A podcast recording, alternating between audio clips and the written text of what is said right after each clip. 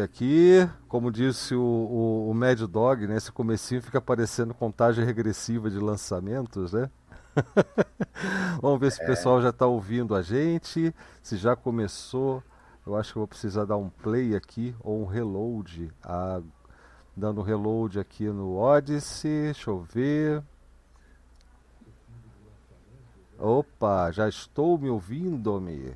Tudo bem aí, pessoal? Vocês estão ouvindo? Como é que tá aí o som? Se vocês estiverem aí com a gente no nosso chat da Matrix é, e puderem dar um retorno para a gente, eu agradeço muito, apesar de que eu acabei checando aqui sem querer e eu já sei que a gente está no ar, né?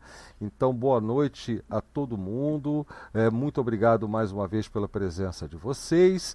E esse daqui é o, essa daqui é a nossa live de segunda número 82, depois de uma sequência de uma dobradinha de lives em inglês. Eu finalmente posso me sentir à vontade novamente para falar o português claro de sempre, da passar nossa mensagem e discutir com vocês aí os nossos assuntos, refletir bastante em português, a nossa língua nativa.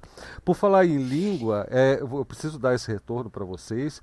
Está bem atrasada ainda a legendagem. Eu estou fazendo a legendagem do ainda da, da, da, nossa transmissão do Stallman, né, da nossa live do Stallman, e estou em 40 e poucos por cento da, da, da da, da legendagem. O problema não é a tradução, o problema, é claro, é a, a, o trabalho que dá você né, sincronizar tudinho e, evidentemente, as outras atividades que a gente tem por aqui. Né? A gente, além, da, além desse trabalho que a gente faz aqui da live de segunda, a gente tem os cursos, a gente tem vários projetos sendo feitos e é claro que isso dá bastante trabalho.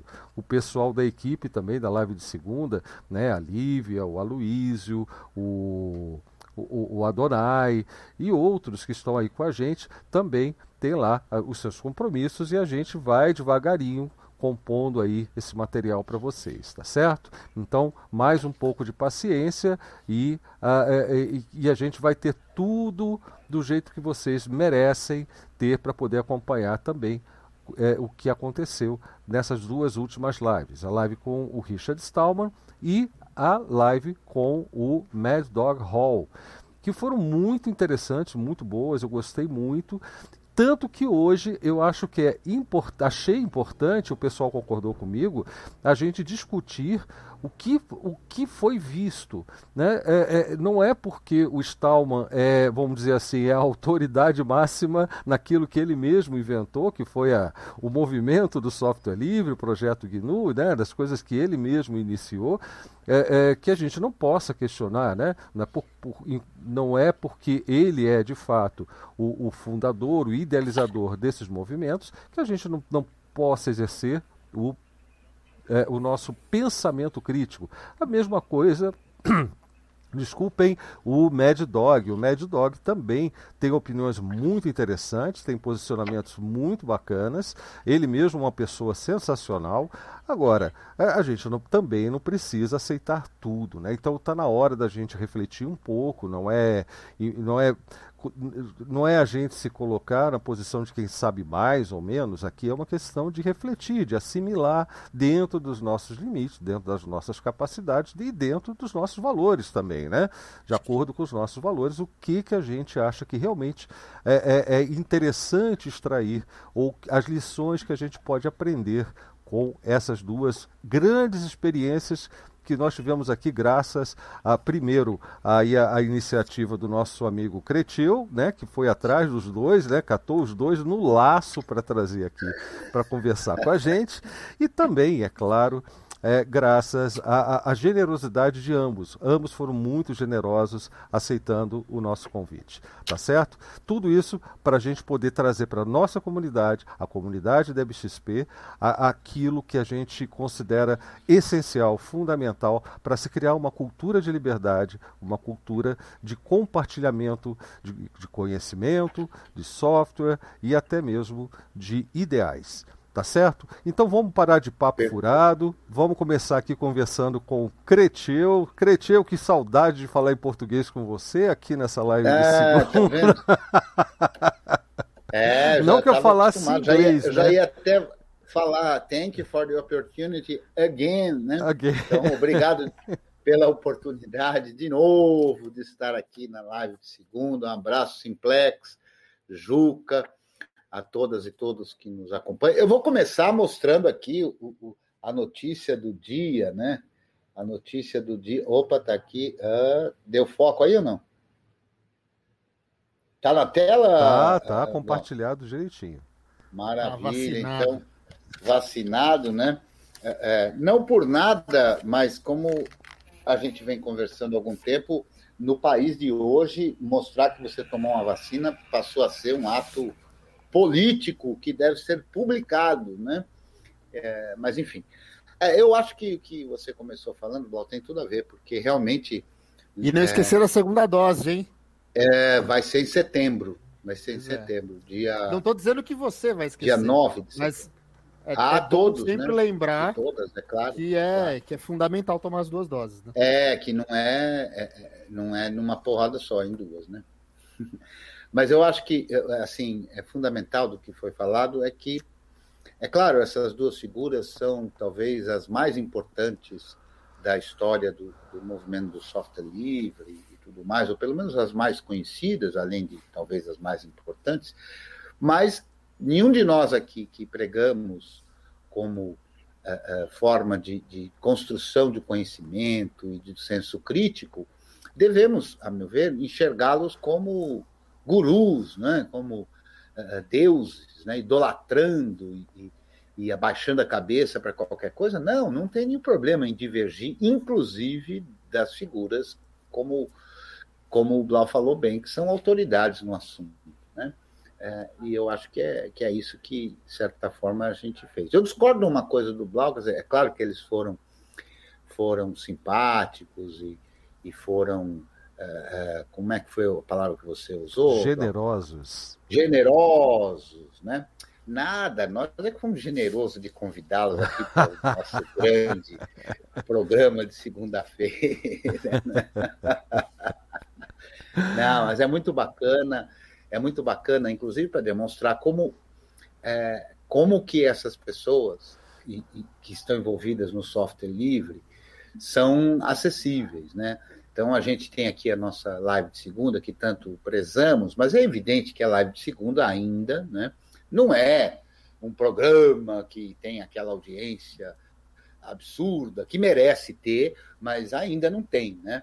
E no entanto essas pessoas vieram para cá. Então é, é, a gente certamente também se sente muito honrado, né? Porque honrados, né? Porque na verdade é evidente que para o Stallman vir aqui conversar conosco, assim como o Mad Dog, eles não são bobo nem nada, eles fizeram a pesquisa deles, né? Quer dizer, eles conversaram com as pessoas para saber, é, porque eles também não querem se meter numa enrascada, né? Para saber. Então, isso demonstra também é, que a gente tem aí, está fazendo um bom trabalho e tem é, confiança nisso aí. Né? E estamos aqui para conversar.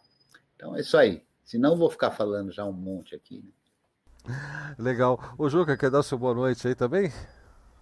Aproveitar o embalo antes da gente entrar mesmo na conversa?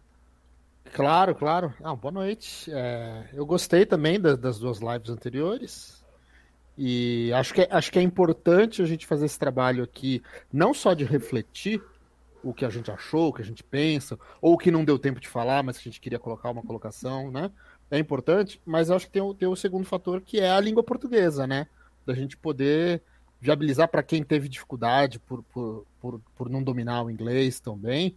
Tudo bem que vai estar legendado e tal, mas é, é, é legal também a gente tornar um pouco mais acessível essa, essa discussão, né? Uhum.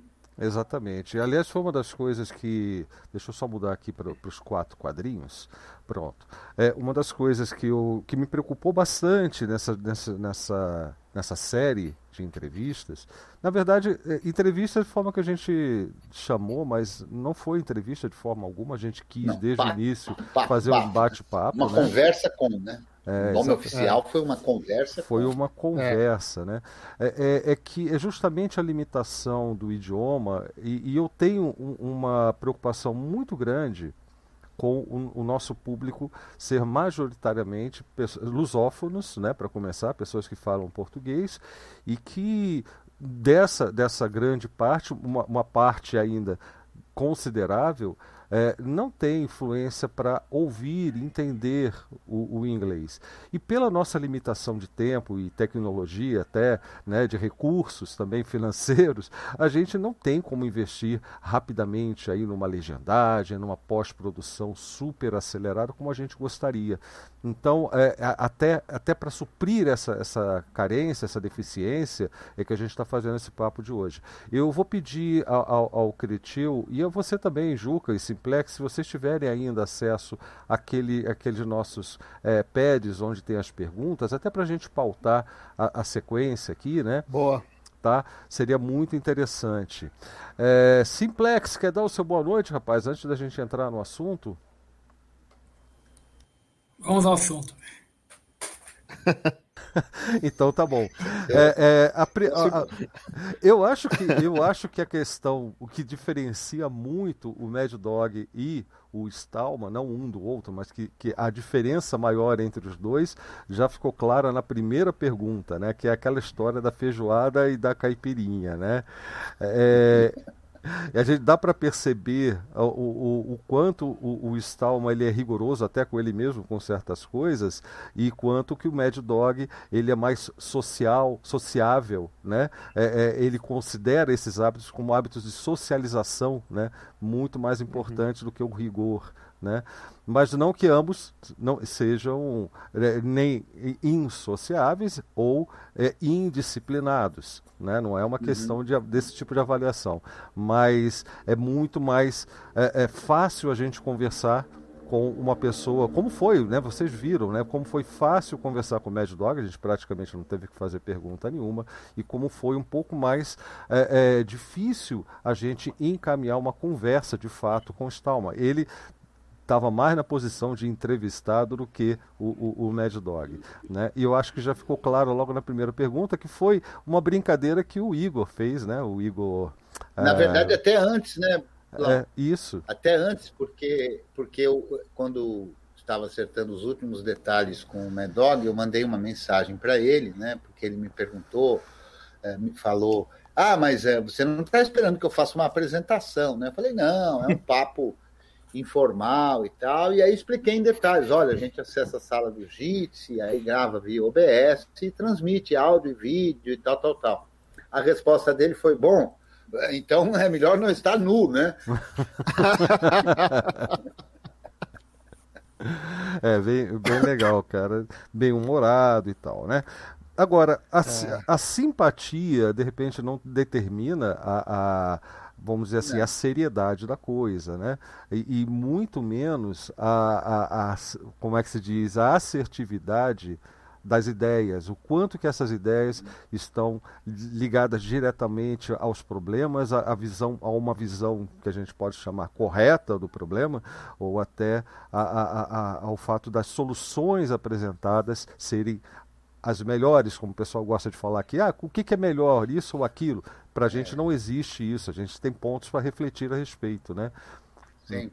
Então essa é a ideia. É, o que, que vocês aliás, acham disso? Esse é um ponto importante, porque já várias vezes, em vários eventos e tudo de software livre, a gente ouve certas críticas ao Stallman, né?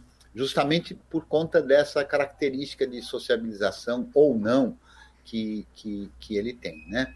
Ah, e, e, e eu sempre falo, isso não tem nada a ver com o movimento do software livre, isso não tem nada a ver com as posições que ele não só fala, mas escreve. Né? Então, assim, se você, digamos, eventualmente, se você tivesse a possibilidade de escolher ser amigo do Stallman ou ser amigo do John Madog, no meu caso, por exemplo, eu diria que preferia ser amigo do, do, do Medog, justamente por conta dessa questão de sociabilidade. Mas isso, isso é uma questão da, da, da, das características pessoais, isso não tem nada a ver com, com a importância ou com o que, que se fala. Né? Precisa estar muito. E com, e com o legado também, o legado Exato. político. Né? Sem dúvida. Né? Mas ah. o, o Stallman recebe muitas críticas. Né? A meu ver, isso é só um subterfúgio. Né? Porque é um argumento muito ridículo, né? Ah, o cabelo dele isso, ah, a roupa dele aquilo, ah, ele não toma banho todo dia, aliás, como a maioria dos europeus, dos americanos e, e, e tudo mais, né? E, e ah. verdade ou não, porque isso é irrelevante, né? Quer dizer, se uhum. você faz um posicionamento político, se você faz uma definição de valores e alguém diz se você toma ou não toma banho todo dia, ou se você veste essa uhum. ou aquela roupa, ou se o seu cabelo é assim ou é assado, é um. Ah, de homem. é uma bobagem que não tem mais tamanho. É assim, terrível. Bom, mas enfim. Juca, você ia falar alguma coisa? Não. Não, nós só está concordando aí com, com, Tá certo. Uhum. Então, então é, depois dessa pergunta, a primeira pergunta que a gente fez para o Stallman foi sobre o que mesmo? Foi sobre, deixa eu ver meu, meus alfarrábios aqui. Isso, isso, porque eu não vou abrir mais uma janela aqui, não. Eu estou cheio é, delas. Bom, a primeira coisa que nós falamos sobre foi para ele contar um pouco do início, né? É, é, da história do, do, do, software livre, no começo do, do, do software livre. Né? É, isso foi uma coisa importante, porque a gente fez essa mesma pergunta para o Mad Dog também. Quer dizer, pensou uhum. em fazer, porque ele começou sozinho a contar a história, né?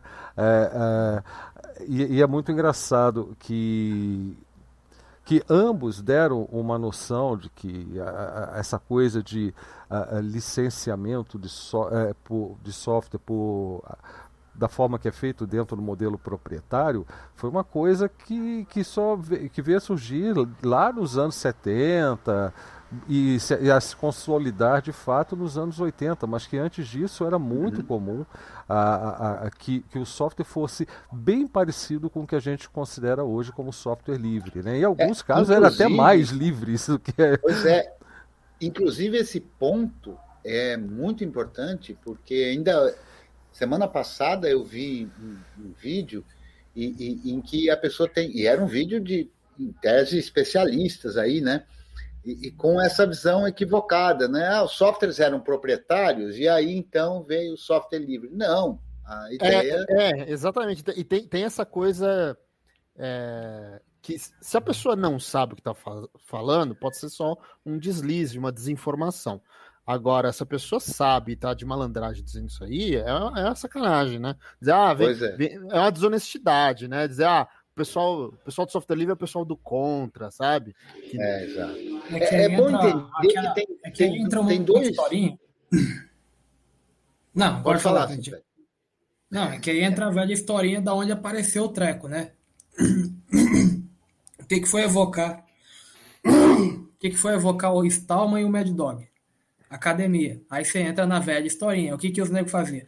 Quando o, quando o acadêmico não quer que você saiba um negócio, ele só esconde, ninguém fica sabendo. Ele não coloca, ele não publica e diz: Ó, oh, é o seguinte, eu publiquei, mas você não pode mexer, não pode isso. Não. Quando o acadêmico quer esconder a cabeça do bacalhau, ele só não publica, ele dá um jeito de omitir lá, tem uma linguagem e tal. O, todo mundo percebe que não é para perguntar da cabeça do bacalhau e tá tudo certo. Agora, quando o cara quer publicar, ó, tá aqui, é desse jeito, é assim que funciona. Usem, Exato. pelo amor de Deus.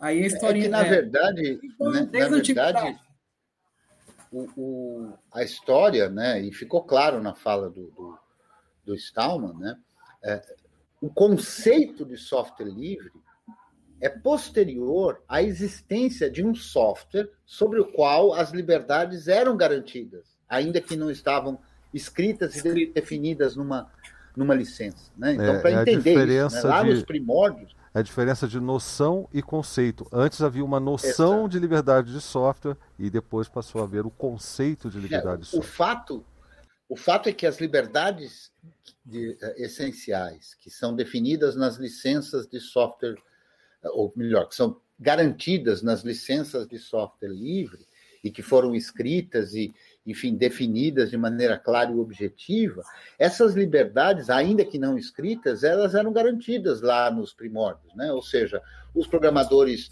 que tinham acesso ao, ao, ao programa poderiam executar para o fim que desejassem, poderiam entender e modificar caso desejassem, poderiam distribuir, poderiam distribuir as suas versões modificadas, porque era uma prática, era o que se fazia, né? Era uma vivência, e eu acho que isso né? é Eu acho que isso é importante, né? inclusive para entender mesmo o caminho da tecnologia. Né? Quer dizer, então, o software proprietário, ele é, é, é reacionário, né? ele é que, que, que, tenta atacar o outro modelo que vinha funcionando, né? por valores que não tem nada a ver com software. Isso que também tem que estar claro. Né? É, eu então... gosto muito de quando, quando eu, por exemplo, quando eu li o, o livro do Steven Levy, que inclusive eu, eu, eu iria mencionar eu ia mencionar numa pergunta para o Stallman sobre o que ele achava do Steven Levy, do, do texto do livro Hackers, lá, que foi uhum. escrito acho que no 83, 84 talvez. É, e eu ia perguntar sobre isso, só que ele acabou mencionando, ó, quem quiser saber mais, dá uma olhada lá no livro. Então ele meio que respondeu a pergunta antes da gente perguntar, uhum. né? Mas aquela, toda aquela história lá é muito interessante a gente ver como existia essa vivência, essa realidade uh, esse, esse ambiente natural das coisas no, no âmbito universitário, acadêmico, onde essa troca que a gente chama hoje de software livre era a realidade prática, era o que era naquela época, né? Uhum. E que só quando houve um ataque a, essa, a esse ambiente de colaboração que essas pessoas que se sentiram atacadas é, reagiram. E essa Exato. reação se formalizou em um movimento político, um movimento engajado de demanda, de retomada dos valores que, que estavam sendo retirados. Uhum, então não é, não é que o software livre é uma utopia e a gente quer criar uma utopia, uma coisa que é impossível, a gente quer chegar lá, mas por, sabe, por devaneio. Não, é uma realidade que foi subtraída. Exato. É, e tem uma outra questão que o Stallman é, expôs quando estava comentando esse mesmo livro aí, que houve lá no. Além da, do, do surgimento desse modelo bizonho aí para sabotar o, o, o progresso mesmo da tecnologia, pode-se dizer, houve um problema de sucessão, porque aí, aí chega a parte do último hacker, porque teve algum problema lá que não houve a continuidade lá do, do hacker clube, vamos dizer assim, do MIT onde ele estava. Aí ele virou o último Aí ele, não, calma aí, eu tenho que fazer alguma coisa, eu tenho que, eu tenho que recomeçar esse negócio para não morrer.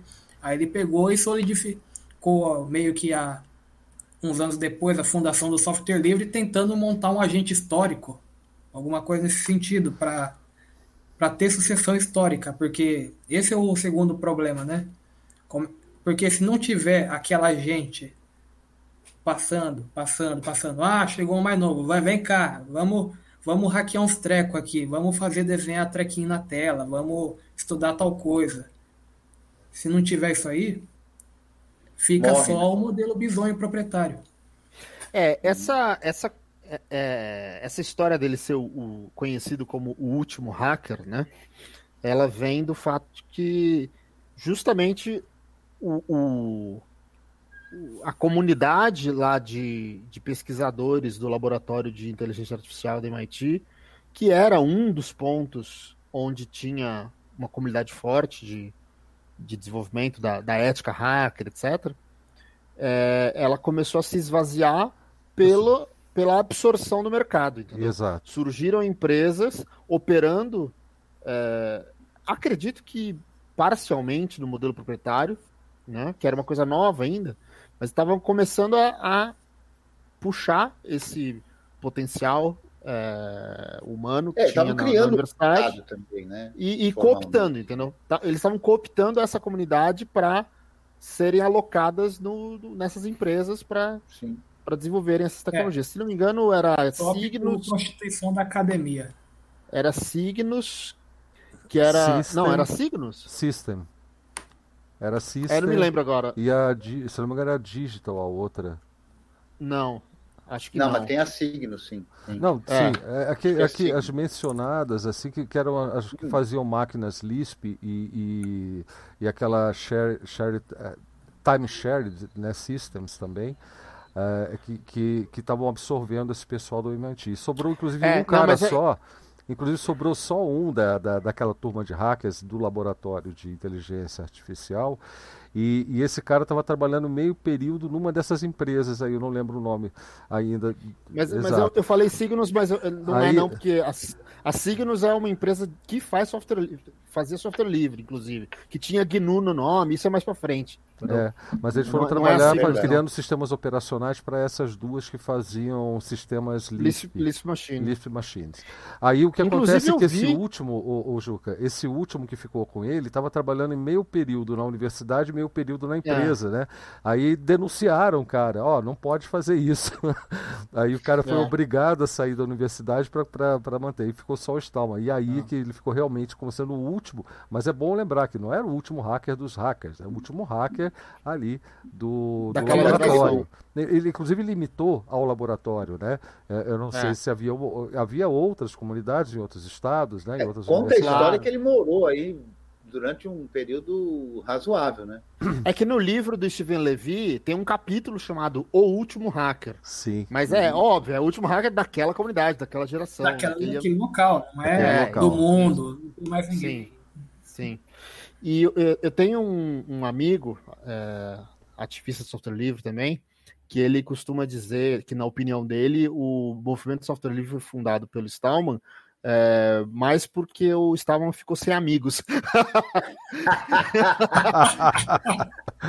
Olha só, o, o Alberto está com a gente lá no Odyssey. Obrigado, Alberto, por acompanhar aí a live pelo Odyssey. Isso aí também ajuda bastante o nosso trabalho, não só o meu, como do Creteu, da Bárbara Toches, do Mulim, que também estão publicando lá no Odyssey e a gente consegue dar uma força um para o outro com a participação de vocês aí no canal da DebXP, né? Com, a, com os comentários comentários de vocês, com os likes de vocês, com as visitas de vocês no Odyssey. Isso é muito importante. Aí o Alberto colocou ali no chat do Odyssey um comentário.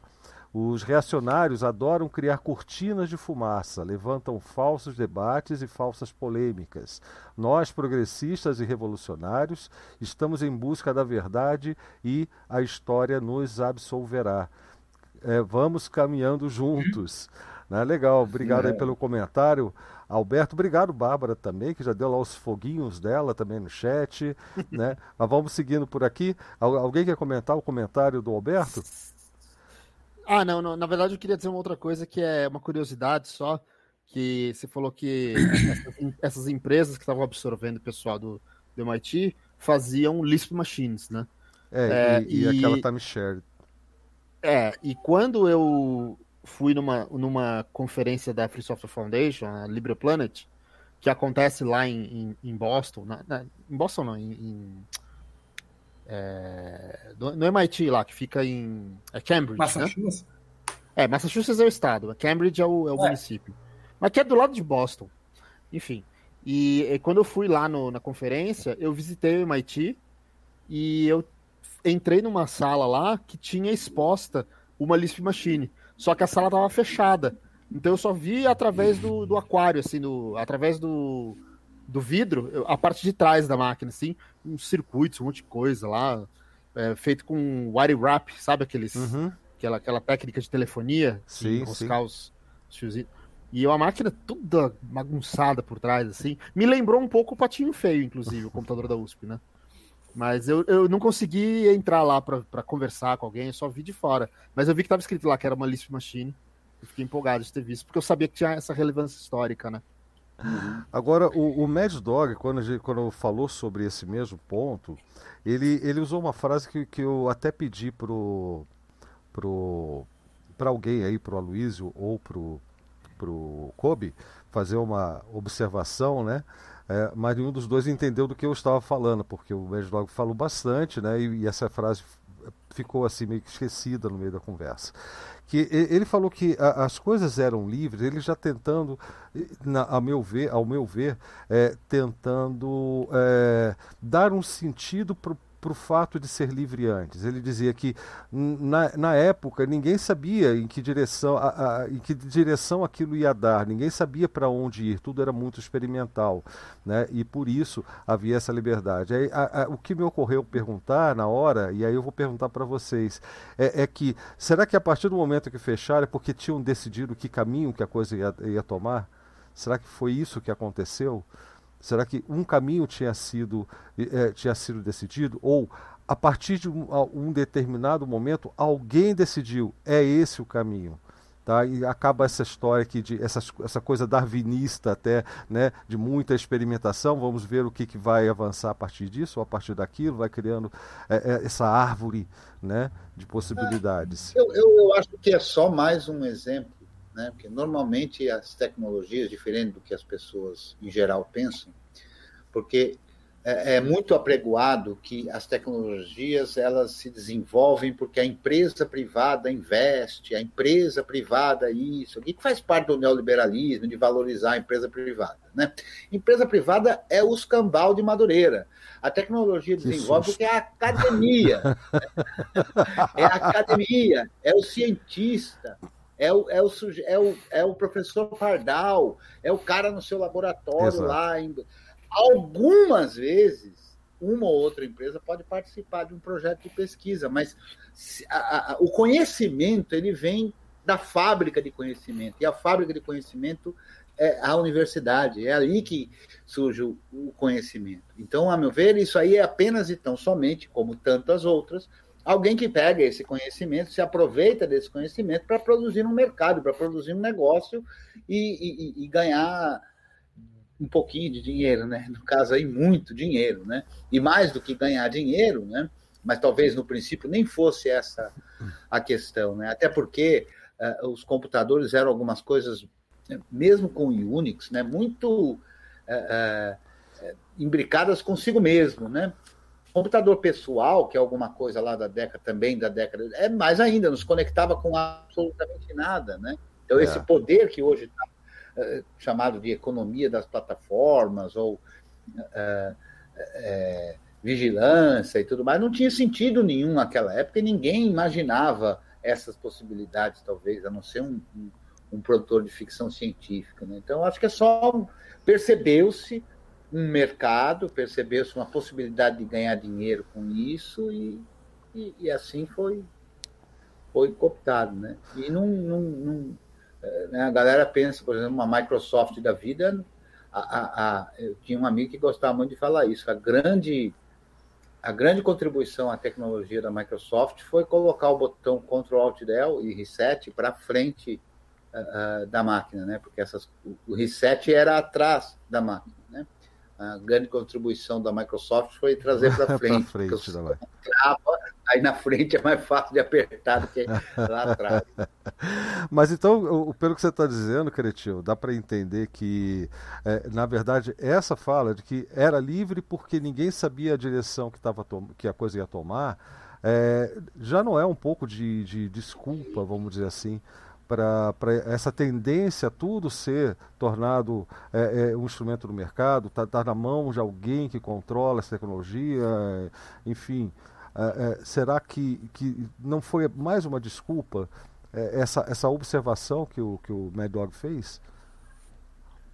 Ou ele realmente acredita, não, é, a gente não sabia e por isso é que era livre e era assim mesmo? Ah, eu, eu não vejo que, isso. Era livre porque ninguém pensou que podia não ser livre também, até que alguém tivesse pensado. Entendeu? É. É, é meio que assim, era livre porque era natural que fosse livre, ou seja, Sim. as coisas foram desta forma, é, é até porque é, as coisas foram andando né, desta forma. Então, Mas, não é que alguém passou. O primeiro você... programa que alguém foi fazer, ele não pensou, vou fazer esse programa desta forma. Até porque o que acontece? Os códigos de programas antecedem ao que a gente imagina ser chamado de programa. Porque nos computadores mais, mais antigos ainda, o que a gente hoje considera programa era, é, ou seja, a lógica, a, a, as coisas, as instruções e tudo eram fabricadas junto com o computador. Né? Não tinha a ideia eram chaves do sistema operacional. É, não, mas mesmo sem ser relé, já mais um pouco para cá, mas a ideia é que cada equipamento trazia o seu próprio conjunto de, de, o seu sistema. A ideia do sistema operacional, ou seja, um, um, conjunto de programas que pode ser usado em mais de um equipamento diferente, ela é posterior ao primeiro programa. Né? O primeiro programa antecede isso. Né? Sim. Ô, Cretil, você falou que você é, usou uma frase aí que eu, até concordo, mas eu, eu, eu, melhoraria. Você disse que é, era, era livre porque ninguém sabia, ninguém tinha pensado em ser livre. Era, era, era o que era, né? Mas eu digo que é o seguinte, não é? Era livre porque ninguém tinha pensado que podia ser cooptado, apropriado, entendeu? Sim, claro, exatamente. É, exatamente. Ninguém tinha pensado. E é, e é uma coisa que acontece em todo lugar. É, sempre que você tem uma, um, um novo passo em qualquer coisa, uma, uma, uma, novidade no mundo, seja tecnologia ou não, qualquer, qualquer novo paradigma que exista no mundo, existe sempre essa, essa capacidade do capitalismo se reinventar e abraçar e cooptar as é, coisas novas. A, né? a, na minha forma de ver, isso é a demonstração cabal de que o capitalismo não produz nada. Ele se apropria de outras coisas para produzir um negócio. Né? E aí, com o negócio, com a grana, não é que o capitalismo também não tem algum papel nesse desenvolvimento tecnológico. É claro que tem, porque com algum negócio vem muito dinheiro, e com dinheiro vem investimentos, e é claro que a coisa evolui. O próprio software livre, na sua evolução, precisa de dinheiro, quer dizer, porque os programadores comem e precisam se sustentar, né? Então é natural que. É, e na academia também, porque tem aquele lado do claro. pesquisador precisa de grana para subsídio para equipamento, pesquisa, sei o quê, e o cara vai fazer a pesquisa que recebe subsídio. O grosso.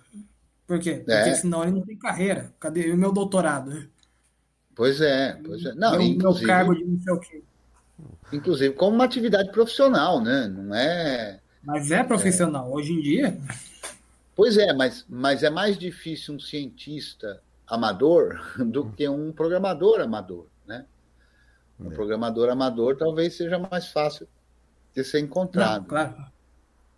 É, eu, eu gosto muito de dizer que, que eu acho que um dos maiores acertos estratégicos do movimento software livre foi não incluir é, na definição de software livre qualquer tipo de demonização da Restrição. exploração, exploração comercial, dinheiro.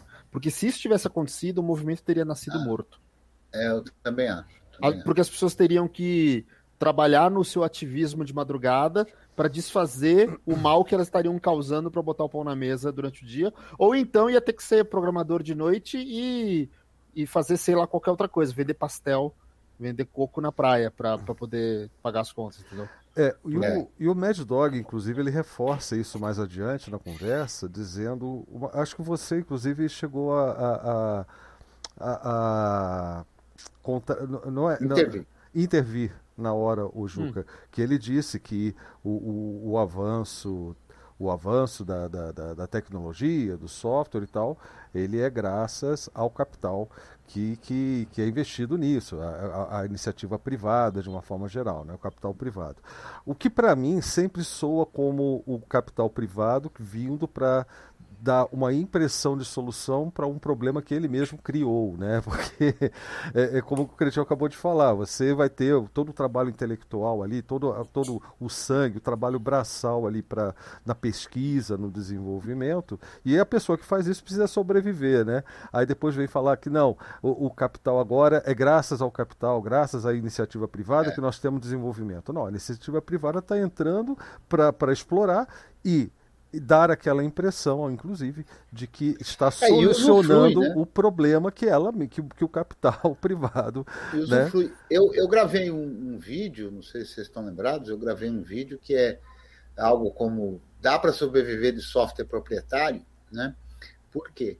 Porque mesmo com as empresas que vendem licença ou que vendem serviços de forma proprietária usam profundamente software livre. Né?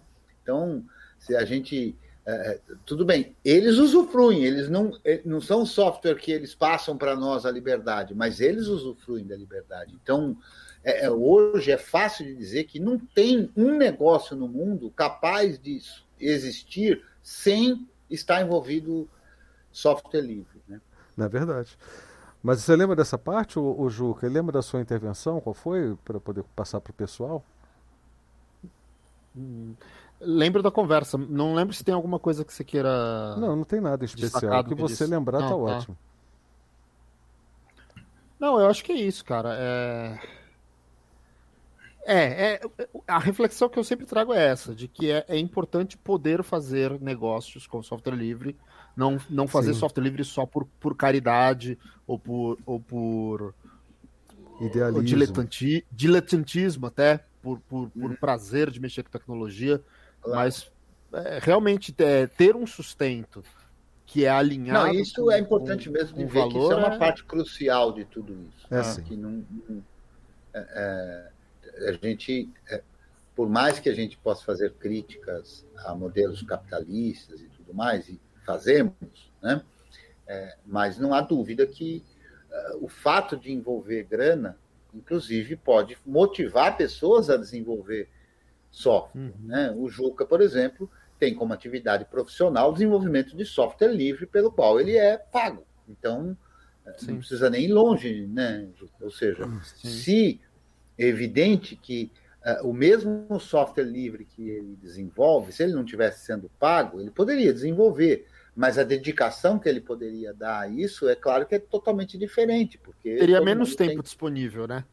É, todo mundo. E alguma, vamos ser sinceros, não estou falando agora mais do Juca, mas é evidente que a própria motivação de muita gente pode estar tá apimentada pelo fato de, de, de receber um, um dinheiro para fazer isso. Cara, né? e eu não digo nem e assim apimentada, assim... viu, Cretil? Eu acho o seguinte, eu acho que ela está implícita, porque por mais que a gente queira um mundo diferente desse, a gente não vive num mundo diferente desse. A gente é, vive num mundo onde todo mundo tem que pagar conta, todo mundo tem que comer, todo mundo tem que sustentar alguém, claro. né? Todo mundo tem que dar satisfações para o governo, todo mundo tem que fazer tudo isso. E uhum. Estando nesse E tem que dar mundo, satisfações em casa também, né? Em casa, é. Em compartilha casa. a casa com alguém, né? Exato. A minha, e, a e minha aí, família. E, e aí, o que, só para completar, é, é, é, o que, quando se faz, inclusive, um trabalho desse, a gente conta que com, com a visão das pessoas em relação a isso. Não estou num mundo diferente do seu pelo fato de eu estar defendendo algo diferente do que nós temos hoje.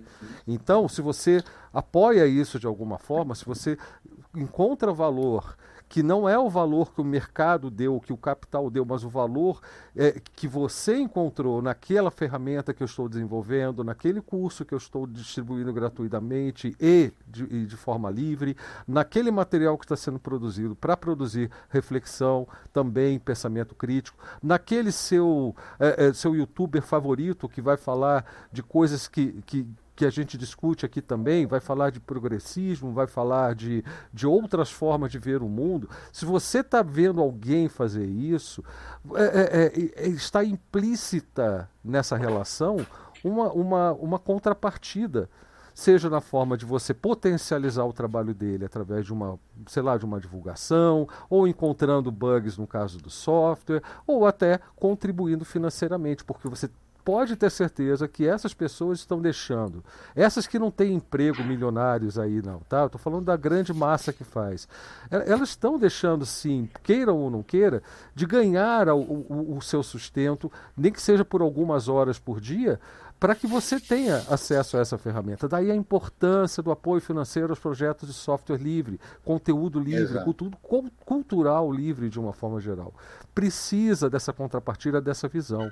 Tá? E é para ter dinheiro, sim, não só por um apimentamento da coisa, por um tempero da coisa, é por uma necessidade essencial. É, o, o, Nós o estamos nesse que mundo. eu falei foi na motivação. Sim, né? sim, Mas sim. na viabilização, com certeza, isso é, isso é um ponto, Lau, que a gente até é, numa outra live falou sobre sim, isso, né? Sim, dessa sim. questão de, do, do voluntariado, né? do produtor do conteúdo, aí agora de forma geral, não só o conteúdo do desenvolvimento de um software, mas o conteúdo de forma geral, é, ainda que ele o faça voluntariamente, né, é, esse apoio é, é fundamental para a continuidade é, é, do trabalho. Então, se a gente quer criar um mundo diferente, esse mundo diferente é uma relação diferente. Né? Uhum. É, então, eu gosto de dar sempre como exemplo alguns casos da nossa amiga Bárbara. Né? A Bárbara que tem a, a,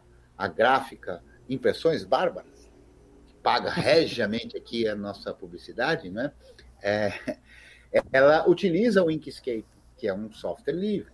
E ela, mais de uma vez, quando precisou de uma funcionalidade que não está disponível no Inkscape, ela, do dinheiro da empresa dela, paga um desenvolvedor para desenvolver aquela funcionalidade, não para ela como software privativo, porque ela pagou, mas para a comunidade como um todo. Afinal de contas, e eu acho que isso que é importante a gente perceber, quando ela paga isso, ela paga para o desenvolvimento de uma funcionalidade, mas ela não pagou pelo todo o resto do, do programa. Alguém, em algum momento, pode ter pago esse desenvolvedor, Exato. ou ele próprio, ao dedicar uh, o tempo. Então, é. a coisa cresce à medida em que um conjunto de pessoas que usufrui daquilo percebe a importância daquilo e vai uh, fazendo, na medida, é claro, uh, do possível, né, fazendo que a coisa continue acontecendo, continue girando, né? É, a lógica é muito Sim. simples, né? Eu quero liberdade, você também quer liberdade, tá? A, a, a, você quer liberdade, mas você não tem conhecimento técnico, não tem a disponibilidade, enfim, para desenvolver, seja quais forem as soluções necessárias para que a sua liberdade seja viabilizada. Então, como que você vai lutar? Apoiando quem viabiliza, seja através de software, seja através da produção de cultura de liberdade. E isso é, é, é a relação que se pressupõe, né? Então, de fato, é, é, é a gente tem que dar a, a a mão à palmatória, porque o Stallman, é, e não é pouca coisa que ele vem fazendo nos últimos quase, sei lá, 30 anos, não fiz as contas aqui, mas de cabeça seriam uns 30 e poucos anos, né? É, e, e, e abrindo mão de trabalho dentro do mercado proprietário. Né? Isso foi uma coisa, é uma coisa assim fantástica, uma coisa para a gente parar e Aliás, pensar, pô, e como é que faz isso sem apoio? Não tem como fazer sem apoio. Não tem como. Ô, Blau, vou fazer um parênteses aqui, porque quando você estava falando uh, dos 30 anos aqui, eu fui fazer a conta, né? Ah. E aí eu já queria marcar e combinar com você ah. uma live de segunda, porque a live de segunda tem uma coisa peculiar. Muitas vezes isso já aconteceu. Você sabe que dia da semana. Você sabe o que é dia 27 de setembro? Assim, de cabeça eu não vou lembrar agora nada de 7 de setembro, aquele show. É o dia do projeto GNU. Você der o ah, NIM menos A aí sim. na sua máquina. Sim, sim, e adivinha que dia da semana que é? Hum. É uma segunda, né? É uma segunda-feira, né? Então, já Esse marca aí no dia 27 de setembro desse ano é boa. uma live sobre o, sobre o projeto GNU aí. Que Mas é, é, é, o, é o dia, é aniversário da, do anúncio inicial do projeto, é isso? É, exatamente. E quantos é por isso que no... Ah, não é, não é quase 40 anos já? Não, é, não foi 83? É, 84? 83. É, é 83. quase 40. É quase 40. É. 30... 38. 38. Ah. É, 38 anos vai fazer. Ah, deixa anos. eu aproveitar essa deixa, então, que eu tava na, na época da graduação, eu trabalhava num laboratório lá na, na, na Universidade de São Paulo, fazendo pesquisa com coisa de TV digital, né? E no projeto da televisão digital, tava uma conversa entre o pessoal lá da, do laboratório qual que ia ser a solução tecnológica para fazer o set-top box e tal. E tinha bastante gente falando sobre o uso de softwares livres, rodar um, um GNU com Linux na, embarcado e tal. E aí o, tinha o nosso gerente lá, que era desses gerentes tapados que não sabem nada, sabe? Quando, quando alguém pega um cara que é, é bom de gestão, mas não entende nada uhum. de tecnologia, então, botaram um cara desses aí, entendeu? E aí o, o cara é completamente Zé Ruela, sabe? E aí, e aí eu tava na, na, lanchonete lá, a gente foi comprar uma coxinha lá, no, sei lá, fazer alguma coisa no, na, na, hora do intervalo, e eu tava conversando com ele, e eu falei para ele, você sabia que o software livre tem, como é que é? Já vai fazer mais de 30 anos que é uma realidade, porque na época, né, hoje é quase 40, mas na época, eu falei, quase 30 anos. O cara não, não acreditava de jeito nenhum. Achava que eu tava mentindo. Eu achava que, que essa coisa. Surgiu naquela semana, né? É. Era, era tendência, novidade, entendeu? Eu não conheço, não existe. Não, não entrava na cabeça dele que tinha mais quase 30 anos que existia, entendeu? É, mas, mas posso aproveitar para falar um trequinho? Aí, hum. uma parte da, da ilusão da que o, o, a turma aí corporativa que promove a continuidade tem um probleminha, né? Probleminha de continuidade de um projeto. Quando o projeto está na academia, tem vários tipos de projeto, né? tem uns projetos que duram mesmo, mas tem o, o grosso mesmo, é o seguinte, o camarada ele vai fazer um mestrado. Aí o orientador dele lá sugere tal negócio, o cara vai, pega o projeto, porque ele quer o mestrado, ele vai, desenvolve o projeto. Se aquele negócio não tiver muito encaminhado numa linha de pesquisa da universidade, com um contexto histórico, não sei o que, ou o cara dá sorte de pegar o começo e o negócio engata, o que, que vai acontecer com o projeto? Ele vai morrer. Aí vai pegar, entregar aquele negócio lá, entregou uma versão 1. Se o cara ele for muito bonzinho, vai fazer a versão 1.2, vai até a versão 1.2, acabou. Aí vai estar tá assim o projeto, quando você abrir o, o sobre, projeto desenvolvido no mestrado tal, pela universidade de não sei das quantas. Aí o cara entregou, tudo é livre, mas tem um problema de continuidade, porque a academia ela só trabalha com continuidade quando o projeto é ou ele é muito complicado e tem uma, um interesse muito forte, por exemplo, ah, é, é realmente um projeto importante para o país, ou a universidade tem um comprometimento com aquilo por qualquer razão, aí tem pau, pau. E como é que vai vindo? Ah, mestrado, doutorado, iniciação científica, mestrado, iniciação científica, doutorado, um atrás do outro, e as pessoas entram e saem.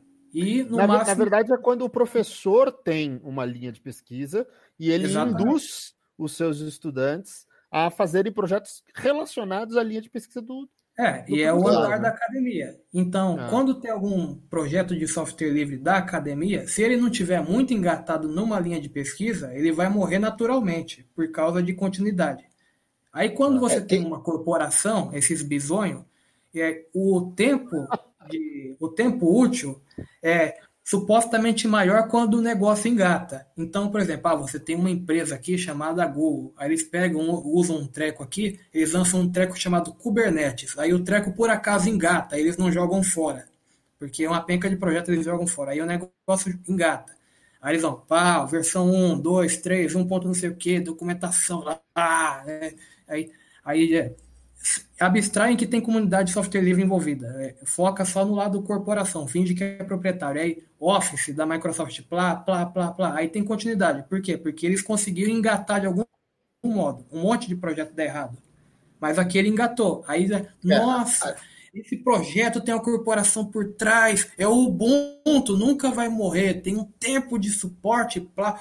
Então a gente tem aqui é. duas questões. Né? Você tem a ilusão de que a corporação é capaz de estar por trás de um projeto e ele continua, porque é só meia dúzia que continua. Quando e chega um belo dia do Office 2007 que deixa de ser interessante o formato doc morre. Aí você tem que pagar uma taxa para converter para o Office mais novo. E, e, e a coisa não é assim. É isso aí. O único modelo que, tem, que pode ter uma continuidade mais razoável, aí tem um problema de organização também. É quando você tem uma. Essa, esses tipos é, exóticos aí em projeto de software livre. Aí tem um outro problema de continuidade. O problema da continuidade é o seguinte: dedicação de gente.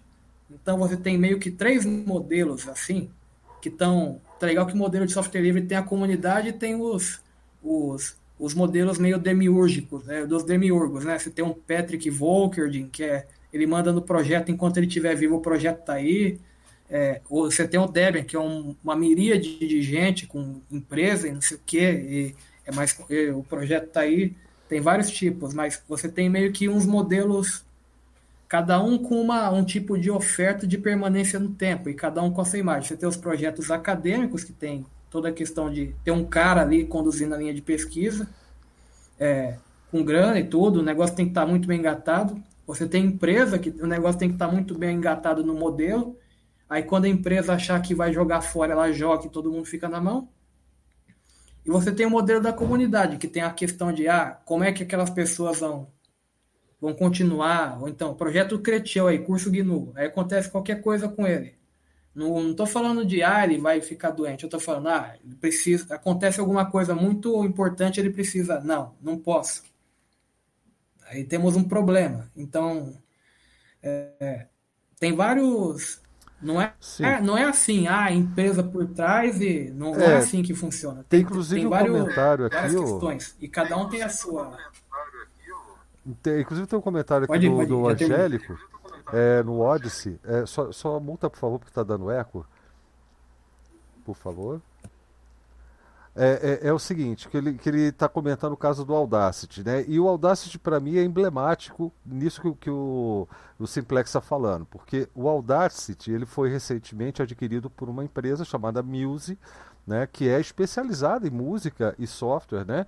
Musical por exemplo, é, todo guitarrista conhece aquele site Ultimate Guitar, que tinha lá os, as tablaturas para tudo, tem um player de tablatura no próprio site, é bem legal, né? mas tudo proprietário, essa coisa toda. Só que uh, uh, essa empresa Muse também já é quem desenvolve há, há bastante tempo o melhor editor de partituras uh, livre que a gente tem à disposição, que é o Muse Score. O Muse Score é o melhor editor de partituras, ele abre vários formatos, inclusive formatos proprietários, né, de programas proprietários, mas os formatos em si eles são abertos, né? É, ele lê desde do, do, arquivo que você criou lá, no, alguém criou no Guitar, é, é Guitar Pro, né? Até o, o, os até MIDI. Então é, é um, um editor bastante completo, bastante bom e, e já é é, já é desenvolvido pela, pela MuseScore. E agora a MuseScore está comprando o Audacity. Engraçado que o Audacity, exceto para para nós músicos, né, para muitos de nós músicos que trabalhamos com software livre apenas, é, eu tenho que parar de falar softwares livres, porque software já é, já implica num plural aí dentro, né? O software é um pacote de programas, né? Não é um programa. É, mas enfim, é, pode até ser, mas não é o caso. Então, o que a gente já trabalha com software livre para produzir música, a gente conhece o valor do Audacity. É, é, não, a gente conhece o valor e a aplicação, e a, a aplicação que dá o valor para a coisa, não é o que um programa faz de mais maravilhoso que vai dizer que aquele, aquela aplicação é a melhor de todas. Não, o Audacity é uma dessas. Só que em termos de projeto, sempre foi o patinho feio. Ninguém queria saber do, do no mundo do software livre e, e suportar, apoiar, etc., o Audacity. Agora aparece uma empresa querendo é, comprar, eu não sei como é que é adquirir, né? eles falam em aquisição, mas eu não sei como é que funciona esse negócio de aquisição sendo software livre. O fato é que a Muse está adquirindo o, o Audacity e está colocando ali algumas técnicas, algumas práticas que é, o pessoal sempre reage sem pensar, né? Em vez de ver como a coisa está sendo feita, é, começa a reagir é, por, por, puro instinto, como foi o caso o mês passado, que eles anunciaram que ia colocar uma telemetria. Ora, até o Debian tem telemetria. Lá na instalação você tem lá o Popcom, né, que você escolhe se vai entrar ou não naquele, naquele, naquela avaliação de popularidade de pacotes. Né? E o, o Audacity, a proposta era fazer da mesma forma. Só que eles, não habituados com aquela comunidade, eles foram pensando em fazer toda a parte de quantificação disso, estatísticas, utilizando plataformas como o Google, por exemplo. Né? E isso não foi legal e eles voltaram atrás quando a comunidade reagiu. Né? O que foi bom, que mostrou que, apesar de silenciosa, a comunidade por detrás do Audacity estava viva, existia. E foi muito bom ver isso. E eles reagiram positivamente, mudando: ó, oh, a gente não vai mais usar isso, vai usar um recurso próprio, tá? mas ainda é uma coisa que você vai ter que escolher para participar. E mesmo assim, é só na, nas versões de desenvolvimento. Então você não precisa se preocupar, você não vai estar sendo rastreado enquanto estiver usando o Audacity. Não é isso, não é essa a proposta. A questão é a mesma de sempre é, saber quais são os bugs que precisam ser tratados, etc. Né? Coisa nesse nível. Aí o segundo ponto foi agora recentemente, que é um termo de consentimento, porque quando você tem milhares de desenvolvedores trabalhando, eu não sei se são milhares, são centenas no caso. São centenas de desenvolvedores, se não me engano, são 400 desenvolvedores trabalhando de, de várias formas, em várias que entraram em várias etapas diferentes do projeto e que é, em determinado momento julgaram ser melhor usar a sua, a, dar a sua contribuição utilizando a licença X, outro preferiu a licença Y e o Audacity era GPL 2, né? a Muse está querendo colocar o Audacity como GPL3, o que é até, uma, de certa forma, um avanço em termos de, de para nós, de segurança. no Para no... ser, ser preciso, o Audacity é GPL 2+. 2 Plus, né? É, então, e agora eles querem seja, colocar o 3. Pode ser mudado para GPL 3. Né? Exato. Só que para isso. Mas talvez seja justamente. Eu, eu não sei nada dessa notícia, tá? Eu tô, eu tô ouvindo sobre isso aqui. Então, o que eu vou falar é sem ter informação a mais, uhum. tá? Mas pode ser que seja isso que signifique comprar. Que na hora que você compra, você está comprando os direitos autorais também. E aí, tanto faz qual licença estava antes. Pode pôr qualquer licença.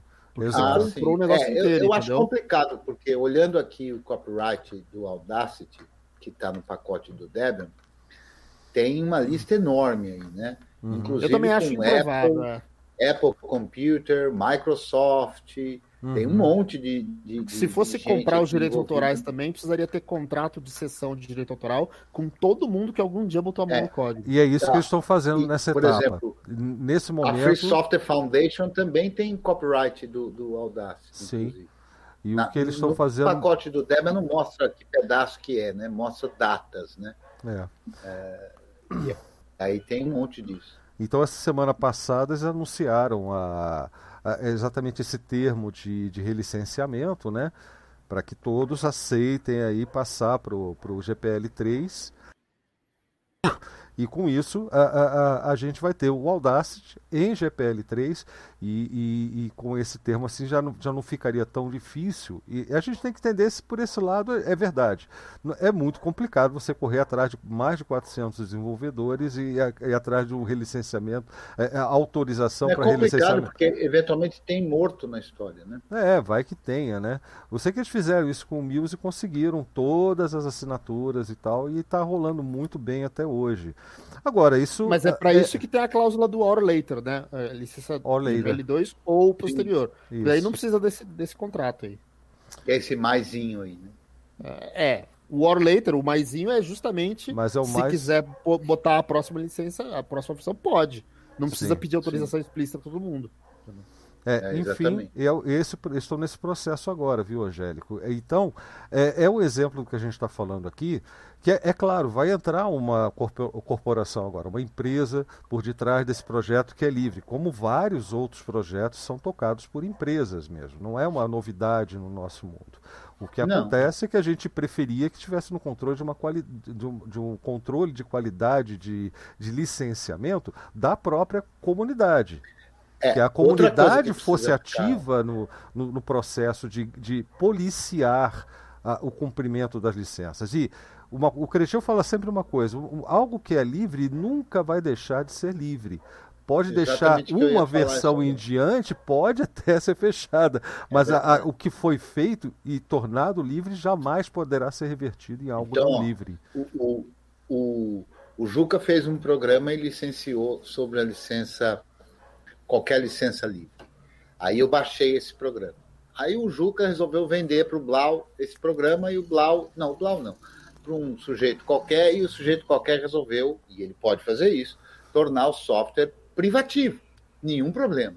A versão que eu baixei é livre e, portanto, eu posso contratar, eu posso eu mesmo desenvolver, ou a comunidade pode desenvolver. Então, quando um, um, um software é, é, comprado por uma empresa, ah, e eles vão, que nem é o caso aí de transformar num software privativo, muito ao contrário, a nosso ver, inclusive, até por uma licença mais é, é, satisfatória, sob o ponto de vista do usuário, que é a GPL3, né? Exato. V3, né? É, mas o, o fato, e isso já aconteceu também diversas vezes, tem diversos exemplos disso, né?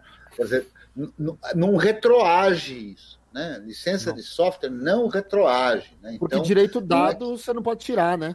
Não tem como tirar. Mas isso é, parece simples, é, é. talvez para quem já esteja nesse meio há, há, bastante tempo, mas muito provavelmente essa dúvida também já nos, nos apareceu em um dado momento, Sim. mas ainda muita gente tem essa dúvida. Né? Ah, então, se um software resolve ficar privativo, a, a versão seguinte é privativa, beleza sobre essa versão, eu não tenho código, eu não tenho como exercer as minhas liberdades. Mas aí provavelmente o que acontece é uma competição entre a empresa querer inovar Exato. mais rápido do que a comunidade. Exatamente. Injetar capital com um monte de programador fazendo a versão proprietária lá, que vai ter funcionalidades extra que não tem código-fonte disponível, mas ela tem que, uhum. ela teoricamente tem que ser mais eficiente nesse desenvolvimento do que o fork livre que ficou para trás sendo feito pela comunidade. Né? É. E, e é, nem sempre está certo. É, nem sempre acontece. Pois é, tem vários é. exemplos de que o software comprado deixou, perdeu o, o, o, o, interesse, e, no entanto, o outro, que é o caso de LibreOffice, por exemplo, e outros tantos exemplos aí. Né? Seguiu Exatamente. adiante com mais sucesso, né? É, o, então, Alberto o também... importante é que a liberdade em si não foi, mesmo que nem é o caso desse, né? Mas eu, eu, eu acho que a gente está a gente é... tem que voltar a falar do Stallman e do Exatamente. A gente eu sei tá, como a gente vai fazer isso. É, a gente eu já está nas nossas digressões, mas eu tem um comentário legal aqui, um comentário hum. que foi deixado pela Lívia, né? Hum. Aqui na, na, Deixa eu achar aqui que eu já li. Uh, onde está? Ela diz assim: quando der, queria saber a opinião de vocês sobre o que o Stallman falou sobre software livre as a service. As a service, é, software livre não, software as a service substitute, né? Que é SaaS, né? Não. Que é isso que ela quer. É, quer saber, é, não? não? é, é Service as a Software Substitute. É o contrário, ele me corrigiu, oh, inclusive, é na, na, na, própria, no, no, próprio vídeo ocorreu essa correção. Mas, viu, é antes da gente entrar nisso aí, eu ia dizer o seguinte, hum. é, essa coisa que a gente estava falando da empresa concorrer com a comunidade, é uma coisa que aconteceu lá atrás, quando o Stallman se tornou o último hacker do, do ah, laboratório sim. e surgiram essas empresas fazendo as soluções proprietárias, e o Stallman, ele teve uma época que ele competia é, é, feature por feature. E ele falava, não, então eu vou fazer. E ele ia, ia competindo, né? Para ir implementando mais rápido do que, do que a do que a implementação proprietária que estava sendo feita na, na, empresa, né? Então tem. Uhum. Talvez ele tenha sido o primeiro caso desse tipo, né? É, ou seja, em, em, muitas circunstâncias, essa competição pode fomentar desenvolvimento. Né? Mas é, é, só serviu para discutir, para tirar essa dúvida, porque isso não é, pelo que a gente é, é, andou lendo, não tem nada a ver isso, o caso do Audacity não é um caso equivalente a é, a esses outros aí. Só, Mas eu só, achei, livre, eu então. só achei interessante comentar, inclusive, porque mostra a importância da comunidade estar presente nisso, porque não se faz liberdade sem luta.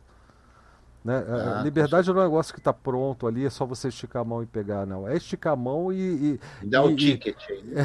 É, dá o ticket. Não é assim, né? É, é, você tem que esticar a mão, o braço, a cabeça, o estômago nessa história e tem que apoiar, às vezes segurar alguém para poder se esticar um pouco mais longe e conseguir pegar para todo mundo, entendeu?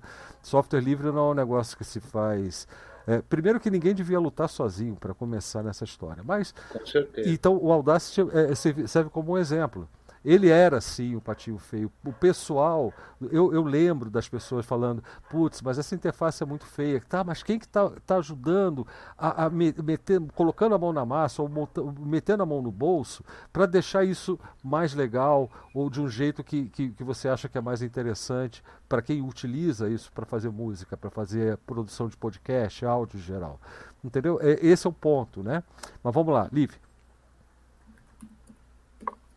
Era software as é, serviço como substituto, serviço como, como substituto de software. Sim. É. Essa sigla, na verdade, ela essa interpretação da sigla é uma interpretação que os ativistas de software livre fazem, porque a indústria é. tem um outro termo é parecido, verdade. né? Que é o software as a service. E, e na é. verdade, é, é, o próprio Stallman e a FSF que vieram com a ideia de serviço como substituto de software. Sim. Que é uma inversão do, das ideias, mas que é justamente uhum. essa coisa de. Inclusive porque o primeiro, o das empresas, é com um S só, né? Isso, isso. É. E isso. o segundo tem duas vezes o S, né? É, porque Exato. as empresas de software proprietário chamam de. Software substitute. De software como serviço, essas coisas de, de hospedar uma uma aplicação na web que roda um servidor, que te fornece algum tipo é. de serviço. Por exemplo, uma planilha eletrônica que funcione uh, uh, no navegador, ah. coisas desse tipo. É, Eu acho que as, que as planilhas, os sistemas de planilha, essas ferramentas Office, né, é, via tecnologia web, elas têm um problema muito parecido com o problema do, do Skype, por exemplo, que é o problema do vendor lock-in que é uhum. é uma, uma decisão que não é só sua. É, não, não é que você. Você não é a única vítima desse software proprietário. Né? Ah, né? sim. Porque a sua decisão implica a, claro. é, em, em, induzir a decisão de outras pessoas que dependem de colaborar uhum. com você. Né? É, isso a gente percebe no dia a dia, né? É, a pessoa pega e te, por exemplo, te pergunta o seu e-mail, aí você pensa que ela vai te mandar um e-mail. Não. Ela cadastra lá no, no, no num software privativo de agenda e entrega para o software privativo de agenda o seu e-mail. E, e cada, como se imaginando, inclusive, né, que todo mundo tivesse isso, ou tenha que ter isso. Né?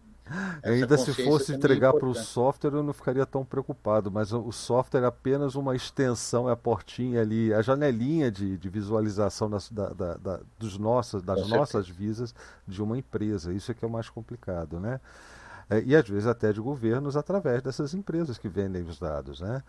Então é, é bastante complicado. Agora, a, a, o que o, o Stama fez uma explanação assim bastante didática a respeito disso, Lívia. E, e, ele, ele comentou assim, ele foi dividindo a coisa em várias etapas. Para começar, ele falou que isso é ruim, é óbvio, se você não. É uma coisa que é colocada no seu computador para executar um software e você não tem controle nenhum sobre isso. E, e a conversa dele se resume ao controle, né? Agora, ele deu os atenuantes. Olha, esse sistema está lá, ele está rodando em outra máquina. Isso é ruim, você não tem controle da sua computação. Se isso está está sendo usado, por exemplo, em serviços públicos e agências públicas, e pior ainda, em educação, você está submetendo a soberania digital do seu país é, a, a, a, a isso tudo.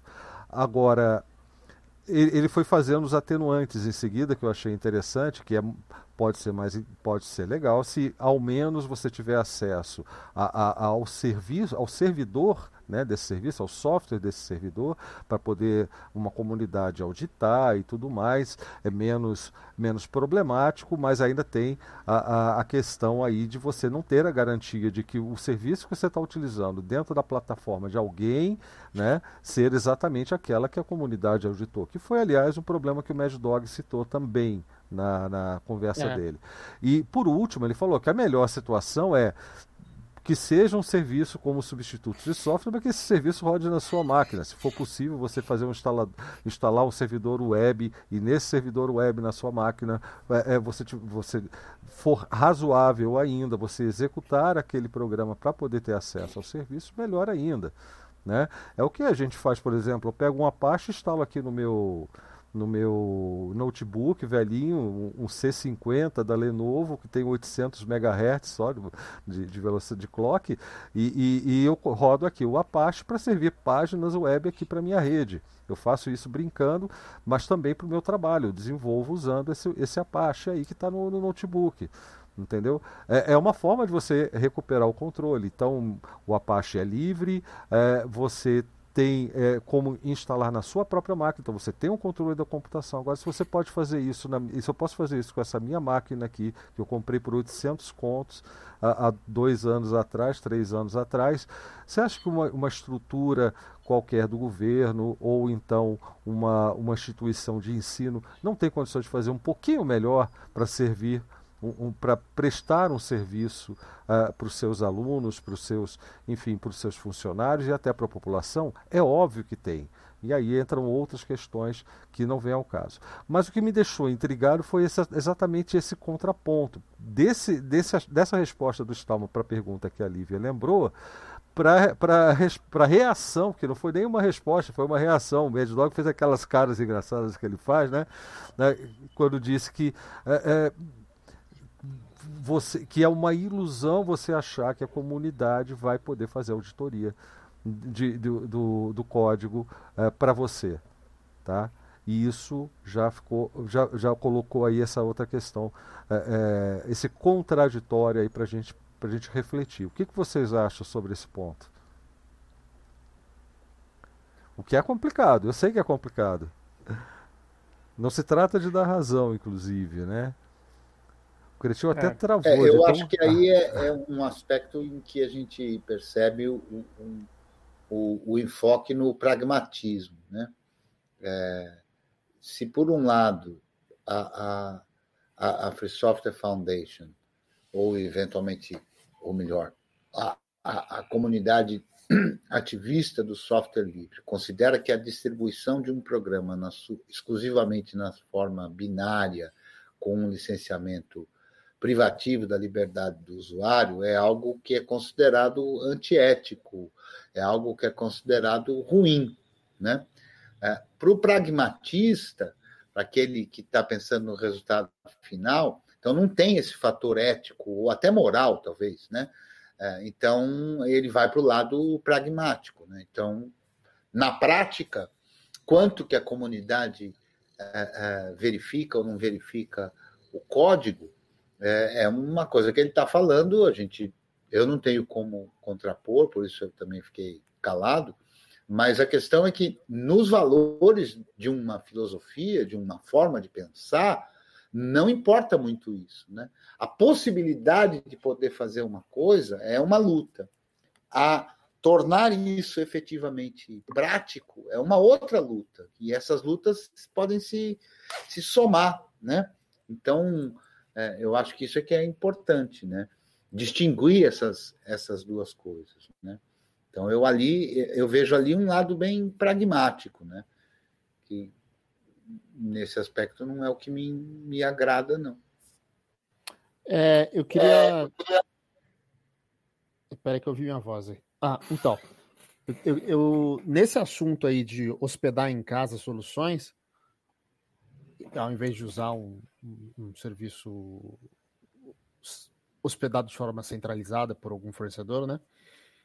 Serviço web, é, eu sinto falta de mais notícias daquele projeto ou de projetos similares, aquele projeto que era um, uma caixinha que você plugava na parede, que é o servidor embutido lá, é, que já tinha meio que tudo pronto para você aplicar suas próprias, uh, você hospedar suas próprias. Como é que era o nome disso, cara?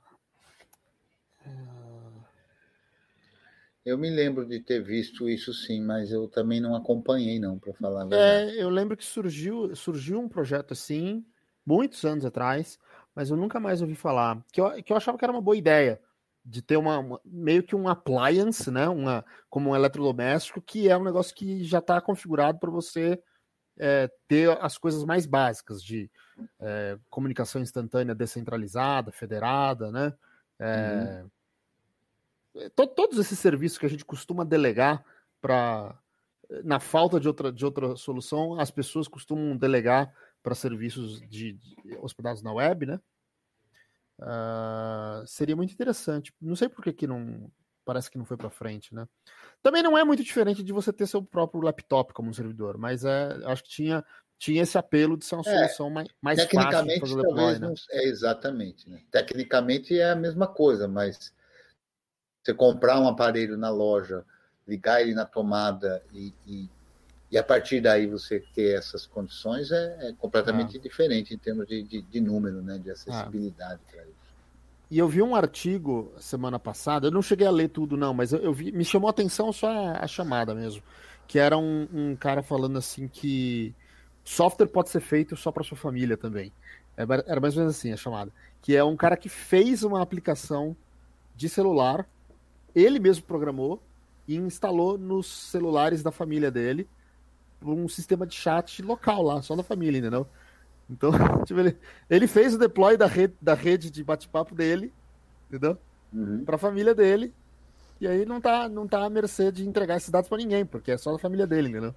Mas ele, achei... ele disponibilizou isso ou virou um software não privativo sei. dele? Eu não sei, eu não sei. Talvez seja um software livre só entre a família também. Né? Eu não sei se ele jogou isso para a rede. Mas aí pouco importa, entendeu? É, é, quem fez não, o software tá ali. É, é eles não estão sendo vítimas de ninguém, porque eles mesmos fizeram o software, né? Uhum. Mas achei curioso. Aliás, isso. eu tenho uma dúvida: distribuição de software livre é obrigatória? Como, ah, como é, assim? Eu acabei não, de fazer o software não. livre, eu sou obrigado a distribuir não, isso? Não. É? Então, esse é uma coisa. Ao contrário, ele só é livre se você distribui sob uma licença livre. Exato. Senão ele é só um software que está aí. É só um software. Proprietário, inclusive. Não, é, isso, não, essa é a questão. Não, não, não, não, não, não, Essa não, é a questão. É proprietário? Existe, so, existe software livre, existe software proprietário e existe software não publicado. É. O software não publicado, ele é efetivamente é verdade, livre, porque razão. o único A única pessoa que tem, tem o software é quem programou e tem acesso tem liberdade completa, entendeu? É, Se é você nunca publica, ele é efetivamente livre, porque é só seu. Tá certo. Entendeu? Não, até porque para ele, é assim, é, digamos que ele não está numa categoria mesmo dessas duas, porque para ele ser é. proprietário também, ele precisa ser distribuído, porque senão ele é só o software que você fez. Né? Ele é livre. Eu, eu ainda vou, vou reassistir. É, é, veja, se você não distribuiu, é, é, na verdade ele é livre, como disse o Ele João, é livre. Não tenha nem licença. Privado. Porque se você não distribuiu, você, que é o único que teve acesso a ele, pode usar para o que você quer. Você, Exato. que é o único que teve acesso a ele, pode entender e modificar. Bom, é óbvio Isso. que você entende e modifica. E você pode, você pode, mas não é obrigado a distribuir. E você Isso. pode distribuir a versão que você mesmo modificou. Então, ele é livre. É. É, então. Embora não tenha uma, uma licença. Ou seja, todo software, olha só, Todo nasce livre. nasce livre. Mas é interessante. Não, e, e, o, e o Cretil sabe que todo script que eu começo aqui, eu já tenho um geradorzinho de script que já coloca até a licença ali nos meus scripts, mas eu não distribuo. então, a licença está lá. Se um dia eu passar isso para alguém, é claro é. que essa pessoa pode, vai ter aqueles direitos, né? Que vai ter as suas liberdades tem, tem respeitadas. Mas um enquanto porém. eu não distribuo. Tem um porém, Cretil. É, tem um software que não é livre quando nasce, que é aquele software que gera a si próprio redes neurais, que nem o próprio mantenedor entende o que, a máquina está fazendo. Não? Uhum. É, aí é, é, assim, nem todo software é livre também quando é construído, na medida em que ele dependa de um software que não é livre, né? Ah, é, claro. Para funcionar, né? Mas assim, o software na sua origem, né? O nascedouro de um código de um programa é livre. Claro, o programa como um todo, se você faz um software, escreve você mesmo o código, mas para que ele funcione, ele depende de um outro que não é livre, a gente não teria como considerá-lo é, é, ele todo como um livre. Né? Claro. Porque, isso porque isso é importante também, né? De saber. Qualquer software que dependa de um outro que não é livre, não é livre. Então, a dependência faz parte do software, efetivamente. Faz parte do Sim. software. Senão não é dependência, né? Mas, mas ah. só me confirma uma coisa, porque essa semana foi também tão puxada quanto a outra, né? talvez até mais. E, e eu ainda tive um problema aí de mal-estar que eu cheguei a comentar com o pessoal aqui. É, é, e, e, eu fiquei com a impressão, eu, eu, certeza, eu ouvi alguém explicando diferença de software livre para open source, falando na questão da obrigatoriedade de compartilhar as alterações. Não, não. Ah, então. E eu é não lembro. E eu não lembro se foi é, se foi na nossa conversa com o Mad Dog. Eu fiquei impressão, com a impressão. Não, eles sabem esses conceitos perfeitos. Isso aí é, não tem nada a ver com ser livre ou ser open source. Isso aí tem a ver se é uma licença, ambas livres, permissiva ou uma licença copyleft, né? A, que é a diferença entre o que é copyleft e o que não é copyleft. Então, uma licença copyleft é uma licença que exige, caso você queira usufruir daquela liberdade, que é a número 3, de distribuir a sua versão modificada, porque, veja, você não é obrigado, obrigado a distribuir uma versão modificada. Por exemplo, eu posso pegar um software livre, que o Blau fez, modificar, fazer várias correções e continuar usando aqui, não preciso passar para ninguém, independente Exatamente. de qual seja a licença. Sim. Se eu usar aqui dentro do meu não é só do meu computador, dentro da minha estrutura, eu não preciso passar para ninguém nada. Nem que a licença seja GPL, não preciso passar nada para ninguém. Eu mudei, ponto final. Ficou restrito aqui. Agora, se, é uma, se, se o software for distribuído por uma licença copyleft, e eu quiser passar para frente, aí eu sou obrigado, e se eu não fizer isso, eu vou estar infringindo a licença, eu sou obrigado a dar a quem eu distribuo as mesmas liberdades que eu obtive, ou sim, seja, distribuir sim. com a mesma licença. Né? Já as licenças permissivas, que não são as licenças copyleft, possibilitam que eu pegue o programa, modifique e passe para frente uma versão com um licenciamento diferente, por exemplo, proprietário. Né? Então, isso, essa diferença, porque não é só de livre para proprietário, pode ser de livre para uma licença diferente. Uhum. Né? O que obriga que a licença seja a mesma são as licenças copyleft. É a, é a ninguém é obrigado a distribuir nada. Olha, essa. As licenças que têm essa característica de copyleft.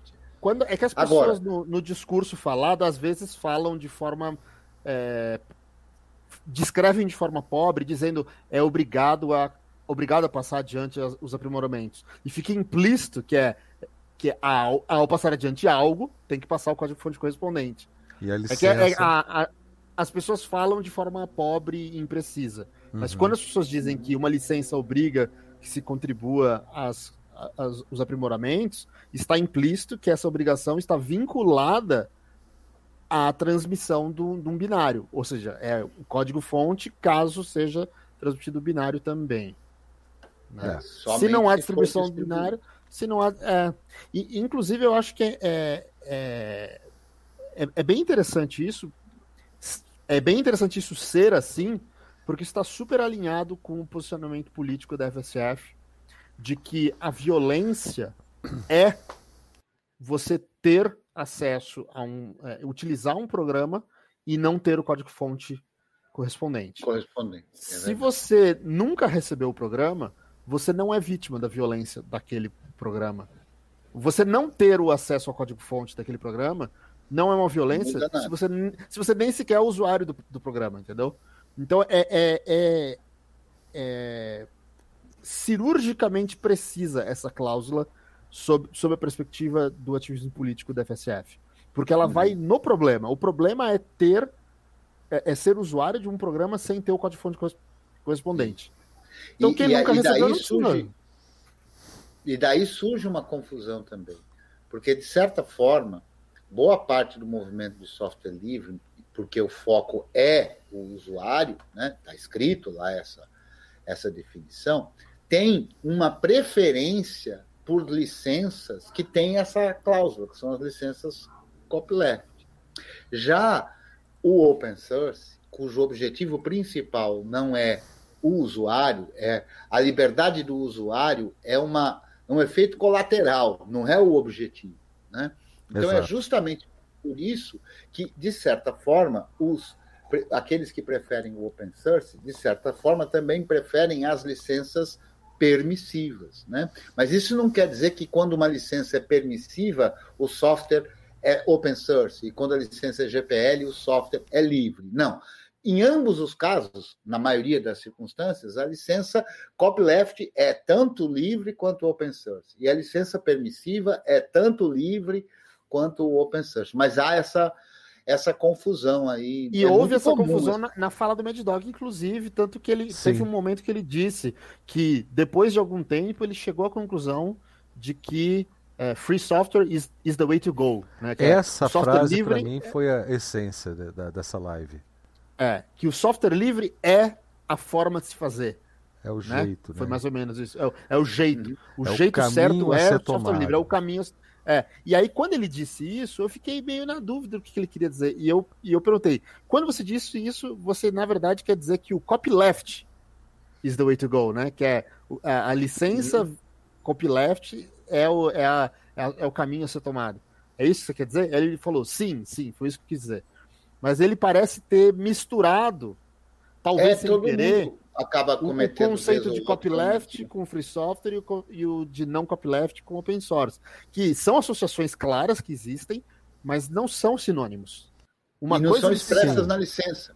Uma coisa é licenciamento, outra coisa é motivação política de quem de escolhe quem o licenciamento, ou quem desenvolve, ou é. quem participa da comunidade. E, inclusive, as condições materiais, né? É, o único argumento que eu achei válido em toda a minha história de conversações é, é, foi por parte de uma pessoa que disse: Não, eu, eu fiz o software e eu licenciei por uma licença permissiva. E eu falei: Mas por que você não licenciou por uma licença copyleft? Ele falou: Porque eu desenvolvi esse software como uma atividade profissional para uma empresa. E a empresa, eu, eu consegui desenvolver com a, entregando para a empresa a possibilidade de, em algum momento, eles fecharem o código. Então, eu preferi fazer com uma licença que é livre, uma licença permissiva, para tornar isso possível. Talvez, em alguns casos, disse ele, é, se, eu, se eu forçasse a barra para ser é, é GPL, eu não ia conseguir fazer o desenvolvimento. a empresa talvez não, não, não aceitasse. Então eu achei que, pelo menos não sei se foi verdade ou não foi verdade, é irrelevante, mas o argumento me convenceu que em algumas circunstâncias pode ser é, é, válido para o Você tá desenvolvedor, tá... que até o desenvolvedor Você está pisando em ovos aí, Cretio. Você está pisando eu em sei. ovos. Mas eu, eu, tudo bem, pode falar que sou eu essa pessoa. pode falar. Não, não é não, cara. Não, não mas é, é, o meu caso também. Não é o, o, o, que eu estou usando. Eu não estou pisando em ovos. Eu não piso em ovo porcaria nenhuma, cara. Pisar em ovo. Não, mas, mas então, isso que você falou é exatamente o meu caso. Hoje em dia, o meu trabalho profissional, no meu trabalho profissional, eu utilizo uma licença que não é a licença que eu escolheria para os meus projetos pessoais. Ou para os projetos onde eu tenho a autonomia de escolher a licença. É uma, é, eu, eu, eu, sou, eu sou pago para fazer software livre. Esse software livre está sob a Apache, que é uma licença que o Google aceita, o Google gosta, está tá de acordo com as políticas de licenciamento de software livre do Google usar a Apache. Beleza, eu não usaria, mas eles estão pagando, é software livre do mesmo jeito. Me desagrada um pouco, mas eu aceito, não é não é o fim do mundo, porque é software livre, entendeu?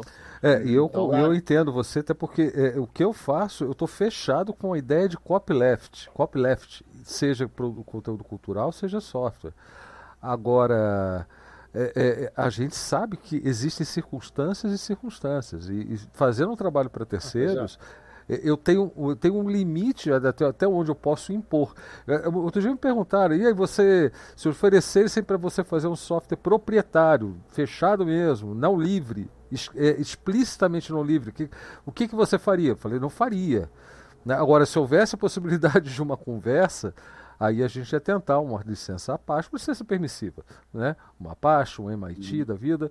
Não, mas veja, mesmo para quem faça, né? Uhum. É, é, muito complicado você querer julgar as necessidades. Não, julgar não, eu outro, passei a né? minha, a minha, e eu tenho necessidades Sim, muito exatamente. grandes e eu não faria. Perfeito. A, não, minha escolha é você não, não faço. Quis... Mas os outros. É, o que eu quero dizer é que se alguém fizer, Sim. é complicado você, é, é, você dizer que, poxa, mas você, cara, é, é, é complicado isso, é difícil de, de, de fazer esse esse, esse julgamento. Né? Eu acho que eu até fiz esse preâmbulo para o cara na, na, no dia, o Cretinho, falando, ó, não sei, não sei da sua situação. A minha é essa. Tá? Eu não sei uhum. o que, que você faria, mas o que eu faria seria isso. Né? É, e eu é, prefiro eu mesmo. tem a ver com, com os seus próprios valores, né? Exato. É, e quanto que você, em que. Porque isso aí, na verdade, é, é uma espécie de definição é, é, filosófica mesmo de todos esses conceitos. É um né? dilema, inclusive, é, né? É, aquela, aqueles exemplos bem, é, bem clássicos. Você diz, ah, eu não mato, né? Eu acho que não é legal matar os outros. Mas em situações extremas, né? E que você está em defesa de um sua própria ou de um ente querido, como um filho e uma filha, pode ser que naquela condição Sim. este valor suplante o outro, né? É, como já disseram outros tantos filósofos, né? É, não é mole ser ser humano, né? Nós estamos condenados à liberdade, né? Então é, os valores eles são conflitantes, né? Uhum. E, e, às vezes a gente tem que botar na balança e esse botar na balança ele é muito específico de uma determinada circunstância. Né? É, e aí é justamente a, a diferença de moral e de ética, né? Isso. Porque ética é, é, descumprir a ética. A ética é um valor definido coletivamente, portanto ele tem valor dentro de uma coletividade. Uhum. Né? Então, a ética do que fazer aqui neste grupo que pertence é uma. A ética do que pode e não pode ser feito aqui dentro de casa é outra. A moral é aquilo que você faz ou deixa de fazer quando não tem ninguém olhando, ou seja, quando não tem ninguém sabendo que você fez ou não fez. Né? É. Então, isso é uma coisa que está só dentro eh, de você próprio. Né? Então, essas que são as diferenças aí. Né? Então, é complicado de julgar isso mesmo. Sim, é, e, inclusive, é, até para eu dizer que eu não faria, eu tenho uma série, eu tenho todo um processo para chegar a essa resposta. Não é um processo, não é uma resposta irrefletida. É, ah, eu até pode argumentar, ah, mas se oferecesse para você grana para você não precisar mais trabalhar na vida, seus filhos terem a garantia de aposentadoria deles, não só a sua, e você ainda poder contribuir para caramba com o software livre. Você não pegaria mesmo assim? Bom, primeiro que isso não vai acontecer, é totalmente irreal. E, então é, é, é um esforço assim de, de equivalente àquelas é, situações. Isso, é um sofisma, né? Isso é, é bem uma atitude sofista, né? Que é tentar criar uma, uma circunstância tão extrema para você cair nela e dizer, bom, mas então assim eu falei, tá vendo? Então você é, é um filho da mãe, porque isso, porque aquilo, porque Agora... aquilo. Já me fizeram isso perguntando se eu trabalharia para a Microsoft. Aí eu falei, não, não tem sentido eu trabalhar para a Microsoft. Não, mas se te oferecesse isso, aquilo, é... aquilo, aquilo, aquilo, aquilo, aquilo, outro. Falei, cara, a chance disso acontecer é assim. Então vamos fazer o seguinte: me arruma esse emprego que quando você vier com a proposta, eu te dou a resposta qual vai ser, entendeu? Porque é um negócio tão absurdo, né? É, primeiro me arruma um emprego, depois a gente conversa. É, me arruma essa possibilidade para eu ter isso como um dilema, né? Porque só é um dilema se a coisa aparecer. Aparecer. Se a coisa não existe, ela não é um dilema, né? É verdade. Aí, Agora, peraí, só um deixa eu completar aqui, porque senão fica conversa de doido. É, é o que eu queria dizer é que, dentro da, da, das possibilidades realistas, o que, o, tudo que pode me aparecer para fazer em termos de software não livre, com certeza eu vou ter a mesma oportunidade em, com software livre. Sabe? Não, não há uma não, não, não é o fato de me oferecerem uma coisa que vai me dar uma solução imediata que a, a, a solução a médio e curto, curto prazo não possa me, su, me suprir. E ainda mais. E aí eu não estou falando só de mim, estou falando de uma forma geral. Se você é uma pessoa engajada num movimento como esse e você aceita se posicionar ou, ou, ou aceita se submeter, desculpem, a, a, a uma a uma situação dessas, e, e, e seja lá por que motivo for, sem julgamento. Mas o fato é que os outros vão julgar você. Eu não estou julgando a sua decisão, mas os outros vão julgar, sabe? É muito comum haver esse tipo de julgamento. E todo um trabalho que você constrói ao longo de anos, de esforço e sacrifício até, né? porque algum sacrifício é exigido quando você, de fato, coloca ali a, a, a, a sua vida à disposição de uma certa causa, é, esses sacrifícios vão por água abaixo, entendeu? E você não sabe se você vai ter como, ser, como recuperar essa credibilidade, essa coisa toda, num, num tempo, é, é, no mesmo tempo que você levou para construir antes. Isso são, são é coisas claro. a serem levadas aí. Da, é Isso é tão da, caro quanto dinheiro. Né? Isso é tão caro quanto dinheiro. Entendeu? Aquele Agora, negócio do lugar de César, né? Não basta isso. ser honesto, tem que parecer honesto. É, é mas a, a, questão é que assim, existe, na hora que a argumentação vai. Ah, a, quando se cria, ah, mas o seu filho está precisando de um dinheiro para fazer uma cirurgia, senão ele morre, sabe? Isso aí é só uma coisa para criar uma condição para obter do outro uma resposta que é também, tá sim, aí eu desenvolveria um software privativo tá vendo? É aquela prova de que ah, não, todo mundo. Isso aí é argumentação sacana, porque o camarada é. ele nunca leu, sabe o que, que ele não leu? Ele não leu um crime e castigo. Dostoiévski. Uhum. É Dostoiévski, é, porque né? você tem a. Sim, o camarada ele não conhece a personagem Sônia e o que ela foi submetida. Uhum. E você vai ver a, é, a personagem fabulosa.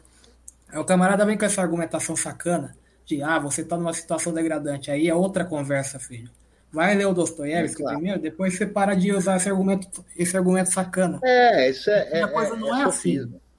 O mundo real é, é, duro, mas não é assim que se argumenta. Voltando... Você tem que pôr o camarada na. Né? Sim. Voltando às licenças e a, a, a, ao acesso ao código, você ficou satisfeito com a resposta do, do Mad Dog em relação ao Caninos, Caninos Loucos? É esse o nome, né? Caninos Brancos, uhum. não, Caninos Loucos, né? Loucos. É que tem o Caninos Brancos, que é o filme. Ele sempre ah, se não, sobrepõe não. na minha cabeça. Não, mas sabe por que é Caninos Loucos? Porque é Mad Dog, Mad Louco, Dog. Ah, bom. tá. Então tá. É uma referência a ele mesmo. Posso lembrar agora.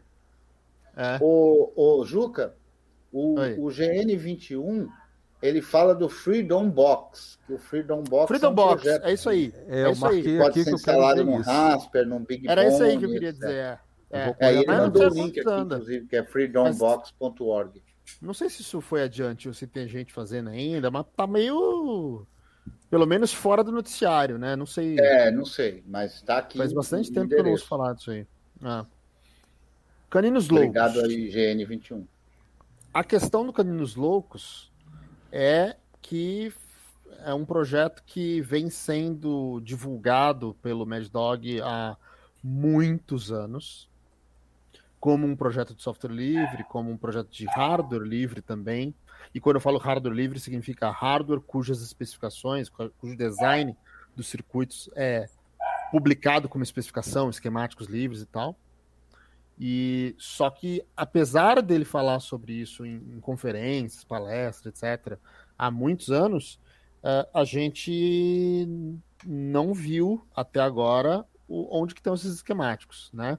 Então a questão foi essa. Em- acho que uns dois anos atrás, eu cheguei a abrir uma issue lá no, no repositório do projeto, perguntando, e aí, cadê os, cadê os esquemáticos, né? Que pelo menos na, na, na, na divulgação institucional do projeto, no site, em vídeo no YouTube, em várias coisas consta lá que é um projeto é, completamente livre, tanto no nível de hardware quanto de software, mas na prática a gente não está vendo isso, né? A gente vê o software, tem lá uns repositórios de, do kernel, das, das, das coisas de software que eles estão fazendo, a gente vê, mas as coisas de hardware ninguém viu, entendeu? É, a gente vê só foto da placa, imagem do diagrama do, do- da PCB, né? Mas não, mas não o esquemático do circuito em si, né? E a gente tinha questionado isso e nunca, nunca tinha tido uma resposta satisfatória, sabe? E agora, pelo menos nessa live, é, não resolveu a questão ainda, porque continua não sendo publicado, então continua pendente isso.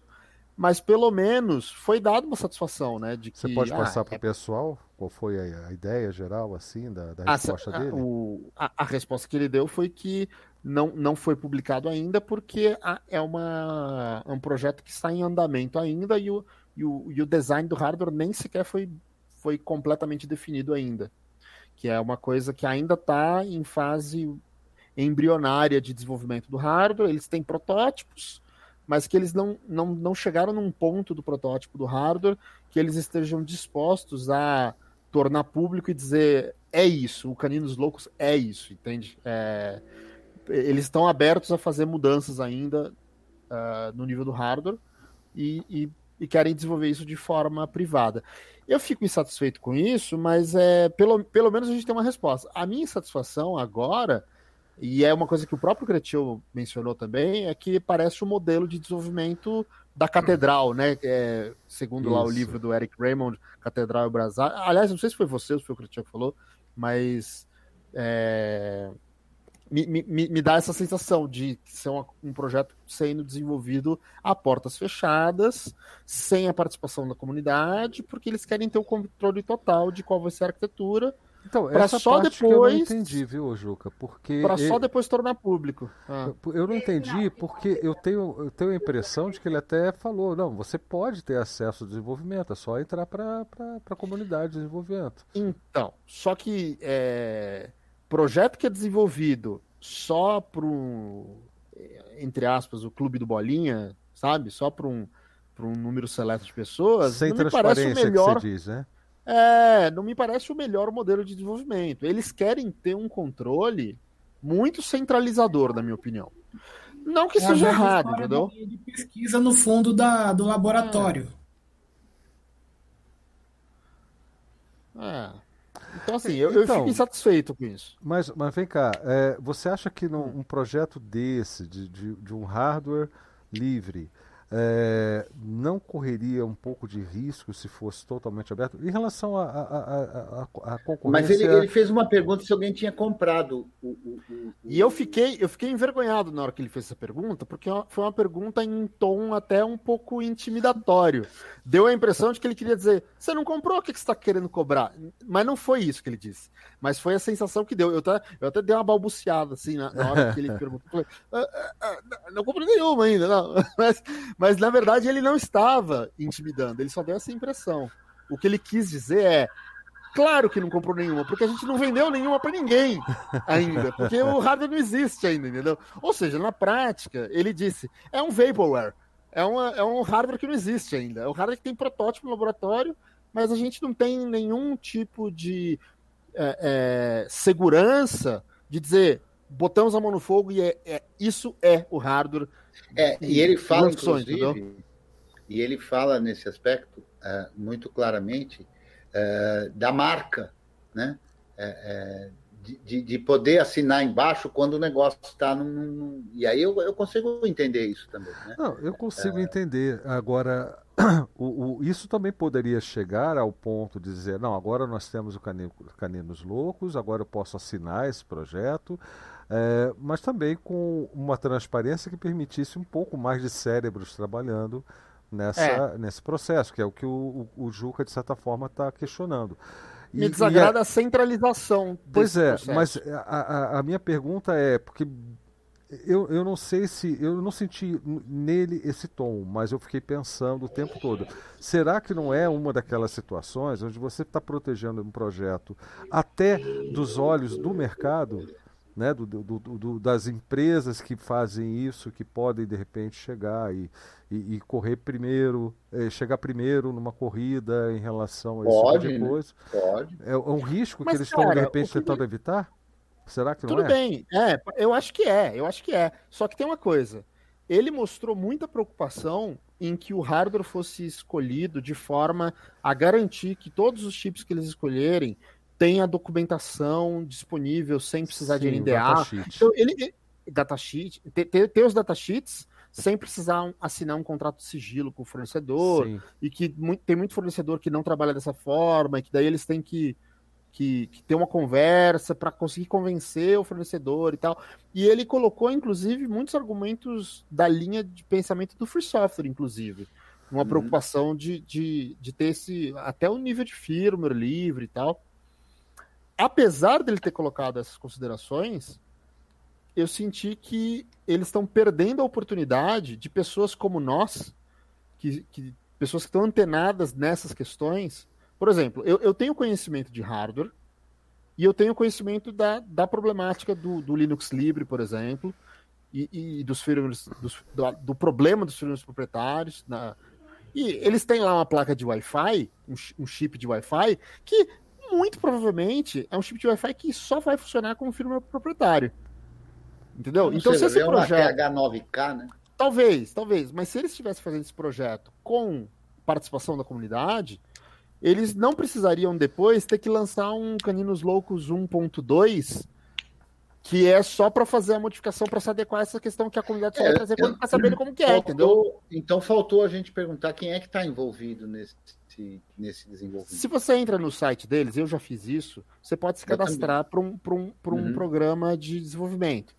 Que eles supostamente vão te dar informação técnica. Só que assim, me dá uma uma sensação muito ruim de estar tá entrando assim num, num clubinho privado, é, sabe? É, eu quero é... fazer um negócio no aberto, no transparente. O, o meu, o meu chefe, no meu trabalho profissional, teve uma vez que virou para mim e falou assim: Olha, é, tem um cara que está trabalhando com a gente aqui que ele está desenvolvendo um editor de fontes lá, novo, experimental, e ele está fazendo isso num repositório privado, num, num Git privado. E que ele, no futuro, pretende tornar isso software livre e tal, mas ele está ainda nessa fase experimental, fazendo de forma fechada. E eu queria alocar uma parte do seu tempo para trabalhar nesse projeto também. Eu falei, Dave, eu não quero trabalhar, mesmo sabendo que no futuro isso vai ser livre, eu não quero trabalhar num negócio que não seja livre de imediato. Eu quero fazer, eu gosto da transparência. É, é uma coisa que é uma garantia para mim, tá? É uma garantia de que eu não vou ser enganado. Mas tudo bem, pode, pode até ser que nesse repositório privado lá tivesse já um, um contratinho entre a gente de, ó, vai ser essa licença garantida, entendeu? Mas mesmo assim, cara, eu, eu gosto do feedback da, das pessoas, da, uhum. do, do, da pluralidade de pessoas participando do projeto e trazendo claro. novas formas de ver as coisas. Que quando você faz a portas fechadas, você está abrindo mão dessa, dessa, é, desse, tem, tem. dessa coisa fervorosa de conhecimento, entendeu? Tá Agora, tem um outro aspecto também nessa pergunta, se você comprou algum, hum. é, que é, bom, se não foi nenhum vendido, nenhum usuário teve sua liberdade Violada. privada. Não, isso, não, isso com certeza. Né? É, Não, mas é, precisa ficar claro isso. né? Claro, claro. Não, mas não era nem isso que eu estava falando. tá? É, Não, eu Sim. sei. Eu sei que Sim. não era isso que você estava falando. Sim, O sim. que eu estou dizendo é para colocar toda a amplitude disso. Né? sim, Então, Sim.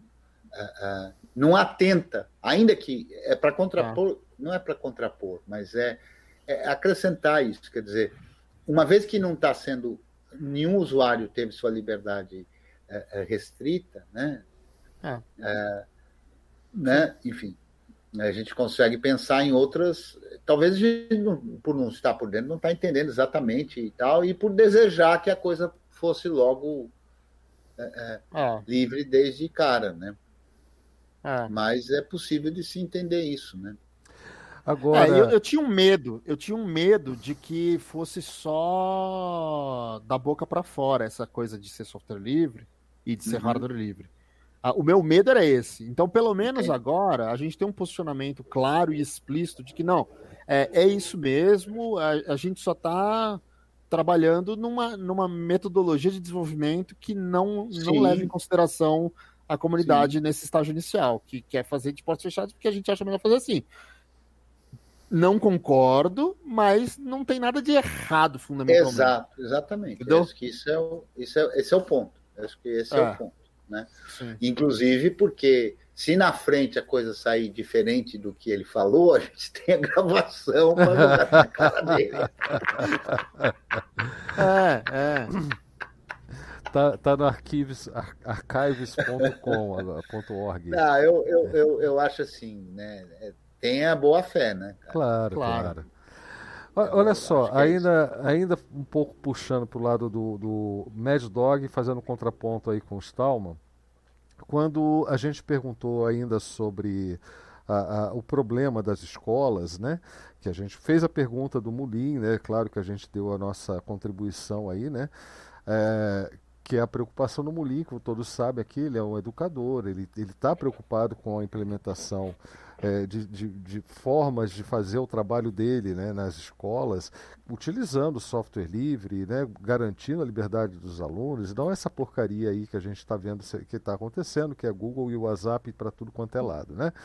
Mas, Uhum. enfim, é, o Stallman, ele, ele, depois de fazer várias considerações sobre o que, o- quais serão os problemas derivados disso, ele falou que chega um ponto que, individualmente, no caso de universidades, você pode chegar e fazer, muda fazer a diferença. Né? Você pode chegar, você pode apresentar soluções e, e isso vir a ser implementado até para a turma toda. E isso é uma verdade porque eu já fiz isso quando eu estava fazendo o ensino à distância pela Universidade de São Carlos e eu apresentei vários softwares, vários programas que são software livre para uso nos nossos trabalhos. Isso aí foi uma coisa bastante legal que aconteceu lá em 2007. Agora, chega um ponto onde você vai ter que, como movimento, ou seja, como uma comunidade atuante, como, como ativismo, você agir exatamente onde tem que agir, ou seja, nos órgãos públicos, diretamente com os seus governos, suas prefeituras, etc. Né? É, você tem a atuação junto aos governos. Bom, e isso, para mim, eu leio isso como resposta da sociedade, porque mesmo um grupo de ativistas está representando uma, um, uh, uma visão de sociedade que se quer uh, implementar de alguma forma. Agora, quando a gente fez uma pergunta semelhante já numa outra esfera, que é na, na coisa da vigilância, né, das câmeras e da toda essa tecnologia embarcada que, e inteligências, etc., artificiais, para o Mad Dog, que, que, na verdade foi o assunto que ele puxou, a gente nem perguntou isso, ele foi entrando nessa área assim, e eu, eu acho que fui eu que questionei em relação a isso, a gente definir, é, é, a gente, enquanto sociedade, intervir nesse processo. Né? O que a gente quer disso? E ele colocou uma visão que, resumindo, parecia bastante, é, para mim, pessimista. Né? É, será que a gente tem, como sociedade, realmente essa amplitude de poder para chegar e, e, e alterar a forma o caminho tomado por essas do, de uso dessas tecnologias. Ele me deixou assim bastante é, não me deixou muito animado, não é desanimado, ele não me deixou muito animado nessa linha de, de pensamento. Então, é, é, eu pergunto a vocês, afinal de contas, sociedade tem, a, a sociedade organizada tem ou não tem como intervir nesses processos todos, tanto da, da, do uso, da decisão sobre o que utilizar em, em, em agências e, e, repartições públicas e ensino público, etc., quanto nas decisões macro. E antes que você responda, é, tem alguém aqui falando sobre inteligência artificial, é, que, que acho que foi o Alberto. Ele está dizendo que a inteligência artificial contribui para o aprisionamento humano, pois perdemos o controle para as máquinas, seja do algoritmo, códigos e decisões. E, e, o, e a Bárbara complementa aqui dizendo que o cabelo estuda IA. Ele, e, e, acho que ele sabe tudo sobre isso. Agora, com esse questionamento de que IA vai invadir sua privacidade, deviam chamar o cabelo aqui numa live. É, é boa sugestão. Agora, sobre invadir sua privacidade, isso aqui já foi inclusive falado numa das lives de segunda, se não me engano, pelo próprio Sérgio Amadeu, se não me engano. Exatamente. E, e ele disse que dentre os dois caminhos, a inteligência artificial vai dominar o mundo e a inteligência artificial vai ser usada para justamente uh, controlar dados, para processar dados, para e para invadir a sua privacidade, essa decisão já foi tomada. A decisão foi tomada na direção de invadir a sua privacidade. Então, essa é a inteligência é, mas... artificial com que a gente está lidando hoje, de fato, não mais uma suposição para o futuro, né? Eu não lembro se ele falou isso exatamente. Não, não foi assim. Na não, live, assim. mas ele falou já isso em outras oportunidades, é, que também existe uma percepção um pouco equivocada de que eh, de que a, a, tal da inteligência artificial é autônoma, sozinha, vai Sim. fazendo de tudo, como se não houvesse processos humanos decisórios Sim. anteriores. Isso me lembra, inclusive, meio que a, a, o jeitão, né? Que procurou uhum. passar o filme lá, o dilema das redes, né? Porque Sim. é um negócio assim, tipo, ah, nós fizemos e agora não tem o que fazer porque a inteligência artificial é. faz todo o resto sozinho. E isso está muito longe de ser de ser a realidade. Né? A, a inteligência artificial toma decisões baseadas em dados e num algoritmo, e esse algoritmo é constantemente trabalhado por pessoas. Né? Então não é um negócio que ah, eu criei um troço e ele vai tudo sozinho daqui para frente, tudo que está acontecendo é ele sozinho. Isso é uma ideia que no, no dilema das redes é meio que ah, fazer o quê? Fizemos e agora não tem o que fazer. Né? Então não é assim, né? de jeito nenhum. Né?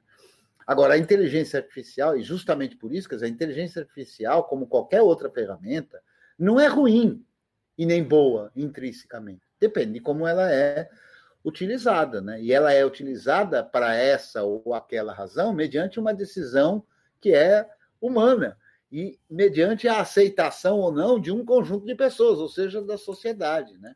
Então, o, o, face, o Facebook, por exemplo, ele pode colocar todo tipo de inteligência artificial lá que ele bem entender. Ele só vai conseguir fazer alguma coisa se as pessoas usarem.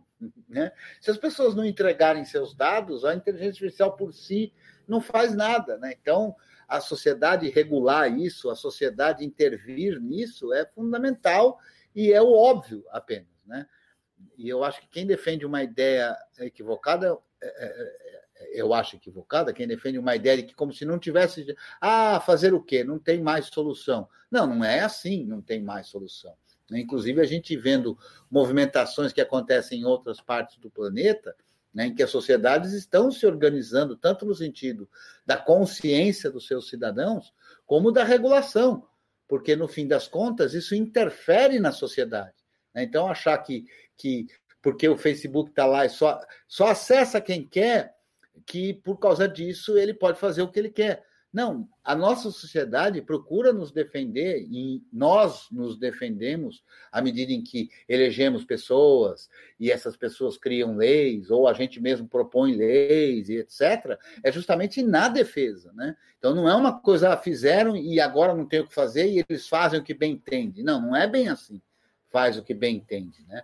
A sociedade, como é que isso vai ser tratado, etc., é algo que naturalmente tem que ser discutido, né? Mas essa ideia de que acabou, ah, não tem o que fazer, isso está totalmente errado. Só favorece que essas empresas, foram elas mesmas que inventaram essa história, né? Para poder elas continuarem por mais tempo fazendo o que elas querem. Na hora que o cidadão perceber que, não, opa, alto lá não é bem assim, então vamos entender como é que isso funciona e vamos interferir, né? É, e, e, só que eu fico preocupado dessa. Eu, eu concordo com você, eu acho que é, que é por aí, eu acho que é possível e nós temos ferramentas para isso. Mas o que, me, o que me preocupa às vezes é que até para isso a gente precisa de números, né? de, de, de massas críticas, né? É, que com algum para exercer alguma influência e ter alguma medida tomada efetiva chegando a ser tomada. E o que, me, o que me, me preocupa é o fato da gente ver notícias até hoje de coisas que pareciam ser óbvias, que qualquer um deveria saber, porque está na cara, porque de fato não há diferença entre seres humanos, a não ser a quantidade de dinheiro que cada um tem, consequentemente poder. É, é, você vê notícias como de hoje: um, um, um, um menino com a sua bicicleta elétrica tendo que provar que ele é dono da bicicleta para um casal que acusou esse moleque de ser. Né, e moleque aqui é no bom sentido, eu chamo meu filho de moleque, tá, gente? Não venha com papo, não. Acusou o cara de ter roubado a bicicleta pelo fato dele ser negro. Uhum. Então, a, a, é, se a gente ainda está lidando com essa mentalidade, com pessoas que não conseguem aceitar o óbvio, Vamos ser bacanas uns com os outros, vamos entender as diferenças, vamos conviver com as diferenças, vamos, com, vamos parar com essa estupidez de racismo, né? Chega de, de, dessa história do, retrógrada que não combina mais com o século que a gente está vivendo, não combina, nunca combinou com a história, mas agora a gente está tendo consciência disso e a gente não consegue é, é, evitar que essas pessoas tenham esse tipo de atitude. Agora, isso transporta para uma coisa que é a tecnologia que nem todo mundo entende. É muito menor Exato. a quantidade de pessoas capazes de entender a tecnologia e os efeitos da tecnologia. E aí eu fico pensando, caramba, como é que a gente faz para passar uma lei que seja? Você está entendendo eu... o problema que eu estou colocando, a preocupação que eu tenho? Se com questões sociais simples de se resolver. Sim. Cara, para, não seja racista, seu babaca. É simples o cara entender a mensagem. Agora, é, esse, esse componente eletrônico aqui, ele vai ser utilizado com o software tal e tem a possibilidade de fazer isso e afetar nossas vidas de tal, tal, tal jeito. O cara não vai entender. Diga é. aí, o Juca. É, eu, essa coisa de leis e tal, é, eu, eu já pensei muito sobre isso na questão do software livre. É, por exemplo, teve uma época, só para ilustrar, teve uma época que eu estava interessado em assistir televisão digital a partir do computador, usando esses aparelhinhos que são que você pluga na USB, e ele é um sintonizador, né? E aí eu comprei um lá e fui tentar fazer funcionar e não tinha suporte, não tinha driver, não tinha, enfim. Eu falei, ah, tudo bem, esse modelo não dá. Então vou, vou comprar um outro modelo, quem sabe eu dou a sorte no próximo, né? Aí eu fui lá e comprei um outro aparelho Aí, quando eu pluguei, apesar da carcaça ser, ter outra marca, ter outra. Era exatamente a mesma coisa por dentro, entendeu? O, o, o chip que ele usava, o circuito era exatamente o mesmo. Era só um outro fabricante que tinha um empacotamento diferente, mas na, no fundo era a mesma coisa. É um outro então montador, eu comprei duas vezes. Né? Nem fabricante é, nesse caso. É, exato. Eu comprei duas vezes a mesma coisa e, e, as duas vezes eu gastei dinheiro à toa porque não, não ia funcionar. Aí eu pensei, bom, então como é que eu faço para eu comprar um equipamento sabendo o que, que ele tem dentro? Porque eu conseguia olhar no código-fonte do kernel a listagem de quais eram os dispositivos que já tinha alguma coisa, algum, algum driver já implementado. Uhum. Então eu queria ir numa loja e falar assim, eu quero comprar, eu não quero comprar um um, um, receptor de TV digital qualquer. Eu quero comprar um receptor de TV digital cujo device ID seja 3F42, sei lá, tinha um número lá que é, que, é, que é o identificador. No kernel ele te diz, ó, esse é esse número é esse chip desse fabricante aqui, entendeu? Só que eu não tenho como saber isso. Eu tenho, eu tenho que comprar um negócio para depois poder saber se serve ou não, entendeu? Então, eu, eu, na é, época, é. sim, poxa, seria muito bom se. É, Mas aí, lei... aí, envolve a lei do consumidor, cara. Isso. Só que, se, só que as coisas elas são. Mas eu vou, eu vou só fechar o, fechar o argumento. Seria muito bom se existisse uma lei de defesa do consumidor que dissesse que é obrigatório constar na embalagem do produto o device ID do chipset daquele produto. Você pode dar o brand e colocar o logotipo, o nome, a cor que você quiser, mas tem que ter pelo menos uma letrinha miúda contém traços de amêndoas, entende? É, uhum. é, é, tem o chipset tal. É. Porque aí eu vou saber que eu estou comprando um negócio que é compatível ou não, entendeu? É verdade. E aí, só que a minha conclusão na época foi a seguinte: a gente não consegue nem resolver outras questões de, de conhecimento muito mais amplo da sociedade. A gente não consegue fazer propostas de legislação irem para frente por outros problemas que até afetam mais gente, entendeu? Que você acha que uma tecnicidade dessa, que é importante também, você acha que algum político vai fazer alguma proposta de lei ou que vai ter massa crítica para a iniciativa popular fazer uma proposta de lei dizer, não, cara. É complicado, né? complicado. Quantas pessoas sabem o que é um device ID? É. No Brasil. Aí o que que, aí o que, que falta? Hum. Aí falta aquele jeitinho, né?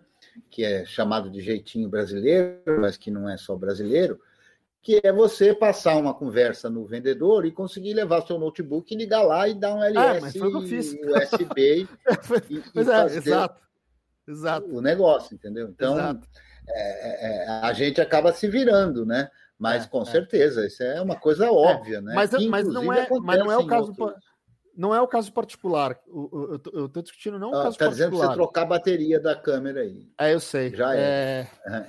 Mas a questão não é o caso particular do Device ID, entendeu? A questão uhum. é o problema maior, é que é que foi a, que foi a pergunta. A gente tem capacidade uhum. de mudar essas coisas no âmbito do software livre?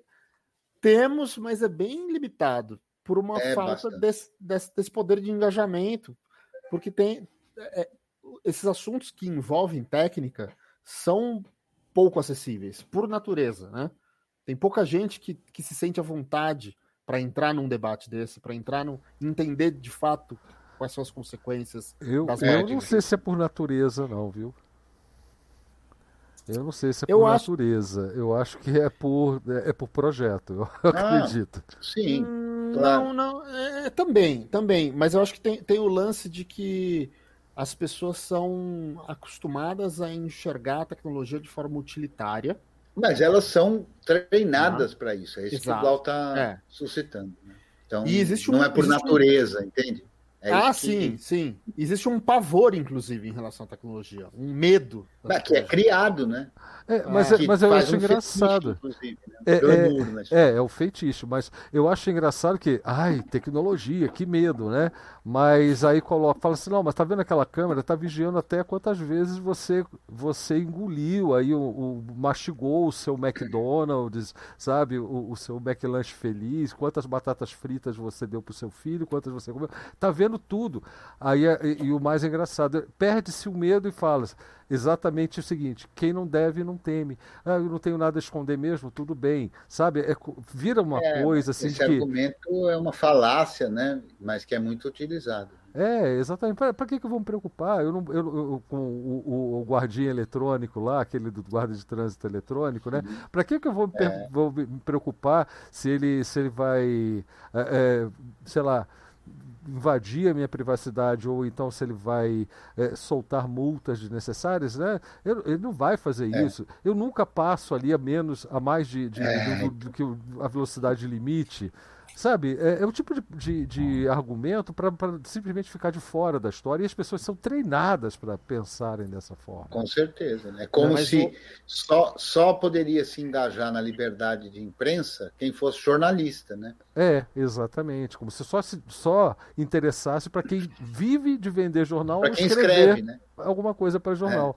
É. Então, é, é cara, é, é meio complicado é isso. É porque, é porque realmente o que, que é isso? E, isso tem aumentado, assim, a meu ver, vertiginosamente, que é essa visão rasa, né? De achar, e é um treinamento para isso, de achar que você não recebe a influência de todas essas coisas. né? E, e é essa que é, é a questão. E recebe uma... a influência e nem percebe, né? Mas tem um. Voltando no ponto do Juca, tem um probleminha. É, passando para a próxima fase, tem a questão de, ah, tá bom, vamos supor que, né, enfim, aí, tá bom, a gente tem aqui a ideia, vamos colocar aqui, vamos, tem que colocar na, na etiqueta o ID do, do dispositivo. Pronto, temos a ideia. Aí, o, aí tem a, aqueles probleminhas. Ah, tem gente que acredita em eleição de, de, de pessoas. Não não estou colocando sistema eleitoral, não. É colocar pessoas. Ah, o camarada tal vai ser eleito. E tem, a, e tem as pessoas que trabalham de um outro sistema. Nós temos que ter o sistema, independente de quem estiver lá, inclusive não interessa quem está lá, nós vamos ser a, nós vamos ter aqui é. Eu já vi gente que lida com esse tipo de coisa. É, a pessoa tem um, o jeito de chegar nos agentes políticos, sejam eles quais forem que tiverem no momento. E quando tiver a dança das cadeiras de novo, os que entrarem lá também vão estar acessíveis. Então tem os meandros, os jeitos de conversar com as pessoas. Quem de fato senta na cadeira e passa os projetos de lei e faz os trâmites, que você chega num é, se você tiver o jeito, o camarada ele faz um requerimento para você, ele ele passa não sei o que um relatório de não sei das quantas, ou então você consegue ter um pitaquinho de, de, de palpite numa coisa que vai pode virar um, um, um, artigo de um decreto, porque você conhece fulano que, que é amigo do cara lá do Maranhão que é, que tem acesso ao deputado que está em Brasília, ou então o camarada que é do interior e conhece o deputado estadual que está na Lesp, aqui em São é, Paulo. É, Então tem essa questão de organização é, imbricada no, no, na máquina. Passando ao largo dessas coisas assim, também, essa ilusão eleitoral, de que você vai colocar alguém lá que vai fazer alguma coisa. Você tem que trabalhar com quem está lá. Porque é verdade. É quem tá Mas lá. tem um outro aspecto também, Simplex, nesse mesmo caso aí, é que pode ser que já haja uma lei cuja interpretação seja essa. Por exemplo, vai ter uma lei lá, é obrigatório o fornecimento das informações, dos componentes, blá, blá, blá. pode ter isso. Aí cabe a alguém com um advogado, etc., exigir isso. Porque tem muita coisa que está na lei, é, exatamente, que está na lei, só que é assim, é, é, se ninguém falar nada, fica por isso mesmo, ainda mais aqui na Terra Brasilis, né? Se ninguém falar nada, fica por isso mesmo. E, e aí então, é, que é, nada, é, então vai... uma ação pública. Então, Outro gente, problema de mobilização. Grana para fazer. É, é isso, é isso que me, me tira um pouco da esperança, sabe? Não, assim, esperança eu tenho. É que tem coisas do Brasil que são de, de urgência tão, tão, tão maior do que resolver as questões de software livre. Tipo, tipo tirar essa corda e botar todo mundo na cadeia, entendeu? É, é tão mais importante e a, e a sociedade não está se engajando para botar Bolsonaro e sua corja na cadeia, entende? Então tem, o software livre acaba sendo assim. É importante também, mas eu, eu, perco um pouco as esperanças porque tem coisas muito mais importantes que a gente não está fazendo. Então, é, mas, mas eu tenho... tenho uma discordância com você nesse ponto. Sabe é. qual é a discordância? É. A discordância é: sempre tem coisa mais importante, mas alguém tem que cuidar do software livre. É, com certeza, é estamos cuidando. Estamos cuidando. Uma miríade de movimentos. Por exemplo, ah, tem um movimento Sim. tal aqui que lida com questão de gênero. Aí, esse movimento lida com questão de gênero. Ah, mas tem coisa mais importante? Tem, mas eles lidam com questão de gênero. Não, ah, não, tem concordo, concordo. Lida com não sei o quê. Não, ah, tem perfeito. coisa mais importante? Tem, mas eu lido com tal coisa aqui. Não, e a gente, ah, tem coisa mais importante? Eu... Tem, claro que tem. A gente reclama tudo, mais. Nossa, ter, né? quando a gente vai entrar com, a, com ferro e fogo, é software livre. Não, eu não estou é dizendo que é impossível, eu só estou dizendo que eu me sinto, às vezes, deprimido. Ah, sim. Questões, sim. Porque a gente fica assim, né? Puta merda, gente. Tem é, coisas é, tão, é que, tão fundamentais que, não andam para frente, tá sabe? Tá num, num, a gente está num período realmente obscuro, né? E, e que a obscurecência está. É a obscurecência programada, não é obsolescência, né? Mas olha, tem, um, então, tem como tá encontrar no, esperança. A gente está com Pode falar, Cristiano. A gente está com discussões tão mais prementes, né, que de fato o, o a, digamos assim, a, o isolamento, a, a, depressão advinda de tudo isso, né, e a gente vê que está numa circunstância, e cada vez mais próximo, né? Porque é, é, das 400 e tantas mil pessoas, que quase 500 já, essa semana mais ou menos deve chegar nos 500 mil pessoas, estão próximos de todos nós. Né? Então, nós conhecemos uh, pessoas que morreram, nós conhecemos amigos das pessoas que morreram. Né? Então, 500 mil pessoas já é um número assim, extremamente significativo. Então, isso coloca em todos nós um senso de. atrapalha o nosso senso de, eh, de urgência. Né? Então, é o claro. Que, Dizer, o que eu quero dizer é que, dada a situação do Brasil, e não é de hoje, isso é de muito tempo já, mas dada a situação brasileira, o software livre é uma questão nórdica, entende? Não, não assim, eu discordo. É... é... eu acho que não, cara. Eu acho eu que é, é porque, até porque não é preciso lutar pelo software livre sem lutar por outra causa qualquer. Claro, né? Claro. Não, não mas, a, a mas luta ela coisa... pode ser feita mas tem uma coisa que está sendo feita graças à luta pelo software livre. Por exemplo, informação sobre todos os dados estatísticos do acompanhamento da Covid. Não é o nosso amigo ali que veio da semana passada? Turicas. Turicas está trabalhando nessa informação, nessa, nessa transparência uhum. dos dados. Isso é o movimento do software livre trabalhando. Se não fosse o espírito Sim. dele em relação a isso, isso não aconteceria. Se, é, hoje vocês Sim. estão vendo aí, eu já sei disso há algum tempo, até porque temos uma amiga nossa que trabalha lá, a toda a ameaça em cima da data prévia. Isso com finalidade de privatizar uh, e entregar para o capital privado uma coisa que é que diz respeito a dados de, de, toda a população, não é mais de milhões de brasileiros, de todo mundo, porque é data prévia, é imposto de renda, é, é previdência social e vários outros serviços que a data prévia presta, tem que falar devagar, porque senão quebra a língua, é, para, enfim, para a sociedade como, como um todo. E isso está sendo também está sendo servido, está sendo é, moldado como uma forma de um projeto de poder que é deste governo, sim, que a gente tem que derrubar. E a gente tem que lutar pelo software livre ali através de, dessas instituições, eu acho, para que isso não aconteça, para que eles não sejam instrumentos de poder né, na mão dessa turma que está com um projeto aí. Eu não é um projeto bonito, não, viu, gente? É, é o pessoal que está dizendo assim, eba, eba, eba, né? Mito, mito, mito, né? Que está andando de moto aí, gastando. Você vê que é só quem tem dinheiro para pagar gasolina e ficar o dia inteiro ali, ficar tunando a sua, a sua moto, né? Não, mas tem um bocado de moto alugada também. É, e bicheira também no meio ali e tal, mas enfim. e todo mundo querendo uma então, marmitinha é, no final, eu, né? Eu acho que isso é, é parte. É, é parte da. da Marmita? Dessa... É. É, é marmita deve com lanchinho. Ah, você também com mortadela? Você pegou o lanchinho da galera lá. Ué, Mas é mortadela? Ó, a coisa progrediu. Foi da mortadela para coxinha, da coxinha para marmita. então. a coisa vai evoluindo, Enfim, né? Essa, é, essa é a, é a, Mas eu acho que a gente tem que lutar em várias né? frentes, é. Não, Cada um Vocês me desculpem, sua... É, vocês me desculpem de, de ter trazido essa, essa um, esse, esse, toquezinho de depressão aqui para conversa. Não, mas eu assim, não, eu acho que, que, que ao contrário, assim eu acho que todos, todos em maior ou menor medida, que tem o mínimo de consciência do que está acontecendo com, com o mundo, ou mais proximamente a nós aqui com o Brasil, passa por essa condição. Né? Na verdade, quem não está com problema é o imbecil. Né? É. Os imbecis, esses acham que as coisas estão uma maravilha, porque é tudo mentira, é conspiração, vacina é chip chinês para tornar todo mundo comunista, né? E a corrupção acabou, e o mundo tá, o Brasil tá uma beleza e tudo mais. Quer dizer, as pessoas que ainda pensam dessa forma, né? Quer dizer, a gente pode eximir o inocente que acreditou, que né, acreditou por conta de um investimento que houve para fazer ele acreditar, mas acreditou nisso, tudo bem, mas o sujeito que continua acreditando nisso é um imbecil.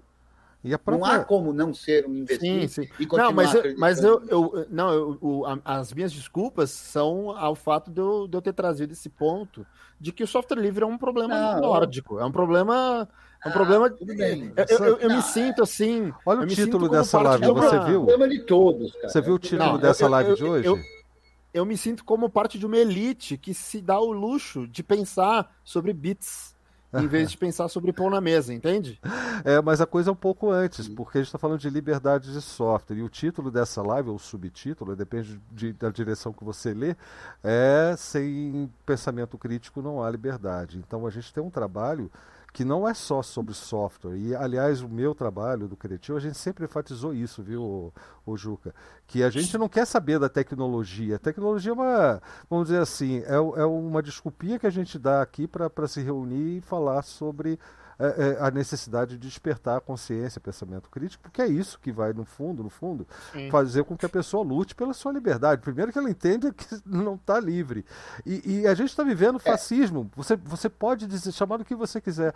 Cada um desses problemas particulares, é, e são vários, e a intenção é que tenha vários para você não ter frente, não saber por onde começar a lutar, né? É, é uma pandemia que já virou sindemia, é, é uma é é, é, é, é, a venda da, de, de, de a privatização, é, o racismo institucionalizado que passou de, de cultura à instituição, né?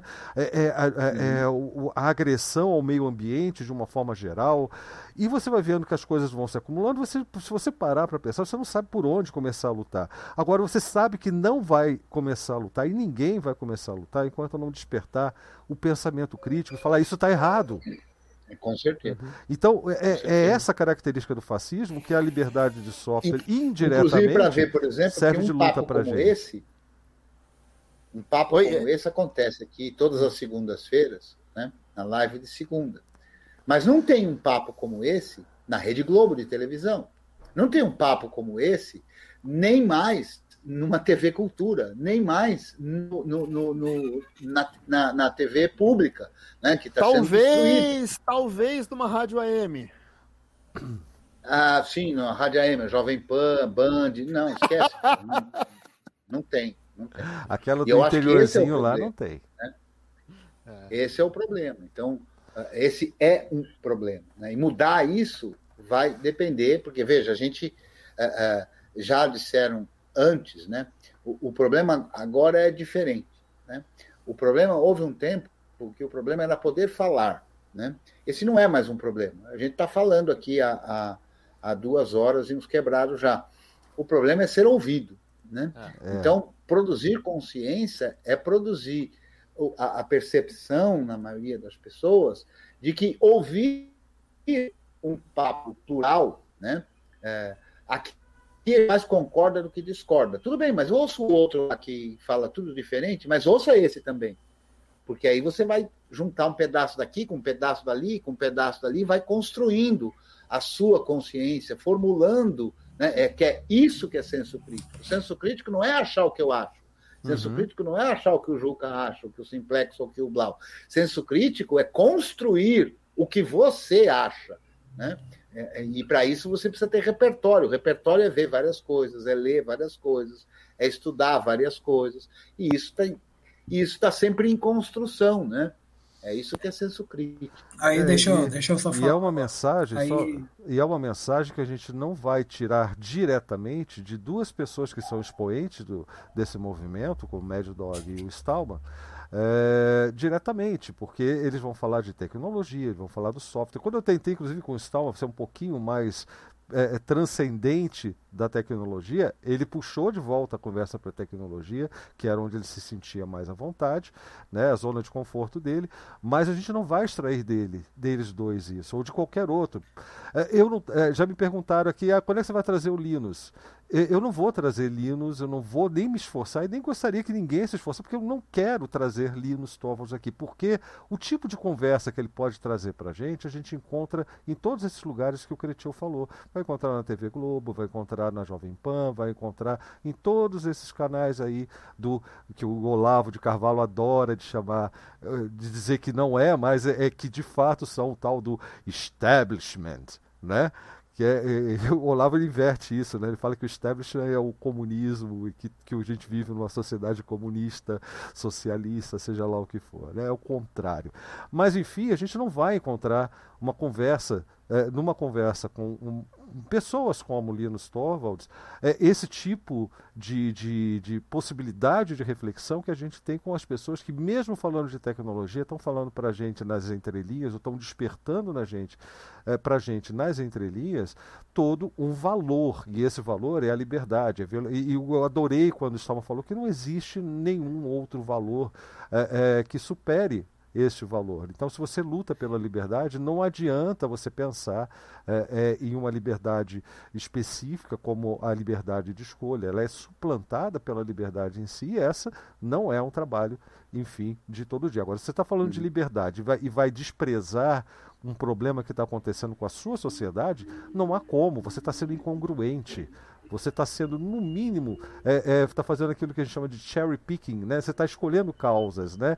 Aquilo que é mais cômodo para você lidar. Ah, eu não preciso me transformar tanto, mas eu tenho um recado para você. Você não está lutando pela sua liberdade. Você só está procurando uma forma de se sentir confortável com a sua mente, com a sua mentalidade e com a sua sim ideologia. É, é, é, a, a, é daí que advém aquela história. Ah, ah, eu gosto muito da tecnologia, mas eu não gosto de política, sabe? Eu não gosto desse negócio. é, exatamente. Mas olha, você falou que o, que o Stallman e o, e o Mad Dog, é, nas duas entrevistas, nas duas, nas, nas, nos dois bate-papos, né? É, o tempo todo, quando a gente trazia alguma coisa mais transcendente. O tempo falou, todo né? não, é só uma questão do Stallman oh. quando eu trazia, tentei trazer uma coisa não. assim um pouco mais. É, o tempo todo não, mas é, quando você quis puxar para um pouco é. mais longe da tecnologia, ele trouxe a questão de volta para o que Sim. é mais diretamente ligado à tecnologia. Teve apenas uma exceção, que foi quando ele foi pro extremo oposto. Foi. ele falou que não, que não é para ter filho, tá ligado? Aí ele aí descampou, tá ligado? Ué, teve, teve, teve é, que mas aí, né? É só mas, mas, eu acho também que é uma questão de, de, de aproveitamento do tempo, né? A pessoa está aqui e, e, e, sabe que vai ter. A gente está aqui, eu e o, e o, Blau, pelo menos, né? O Blau, certamente, eu de, de enxerido, né? Que o Blau me convidou uma vez, eu não saí mais. Esse arrependimento Tá não, e Cretivo, convido todo mas, mundo para que não saia mais, mas o pessoal fica assim acanhado. Você já é sem vergonha mesmo? É, um conselho para vocês, é, sejam é, sem mas vergonha. Mas o fato é que a gente também, a gente também tem que aproveitar, é. né? Aquilo em que aquela luta, porque, por exemplo, o Stallman, por exemplo, tem um blog lá e ele fala de questões de toda Sim. a natureza do mundo inteiro, políticas e tudo mais. Assim como o Medog, que defende outras causas Sim. que não tem nada a ver com, com o software livre. Mas eu acho que naquele momento é o foco da coisa, não dá tempo, né? Pra você ver, a gente aqui só de bate-papo já foi duas horas e, e, e, tal, né? Sem. Imagina. Oh, já que horas os caras iam final, falar? Né?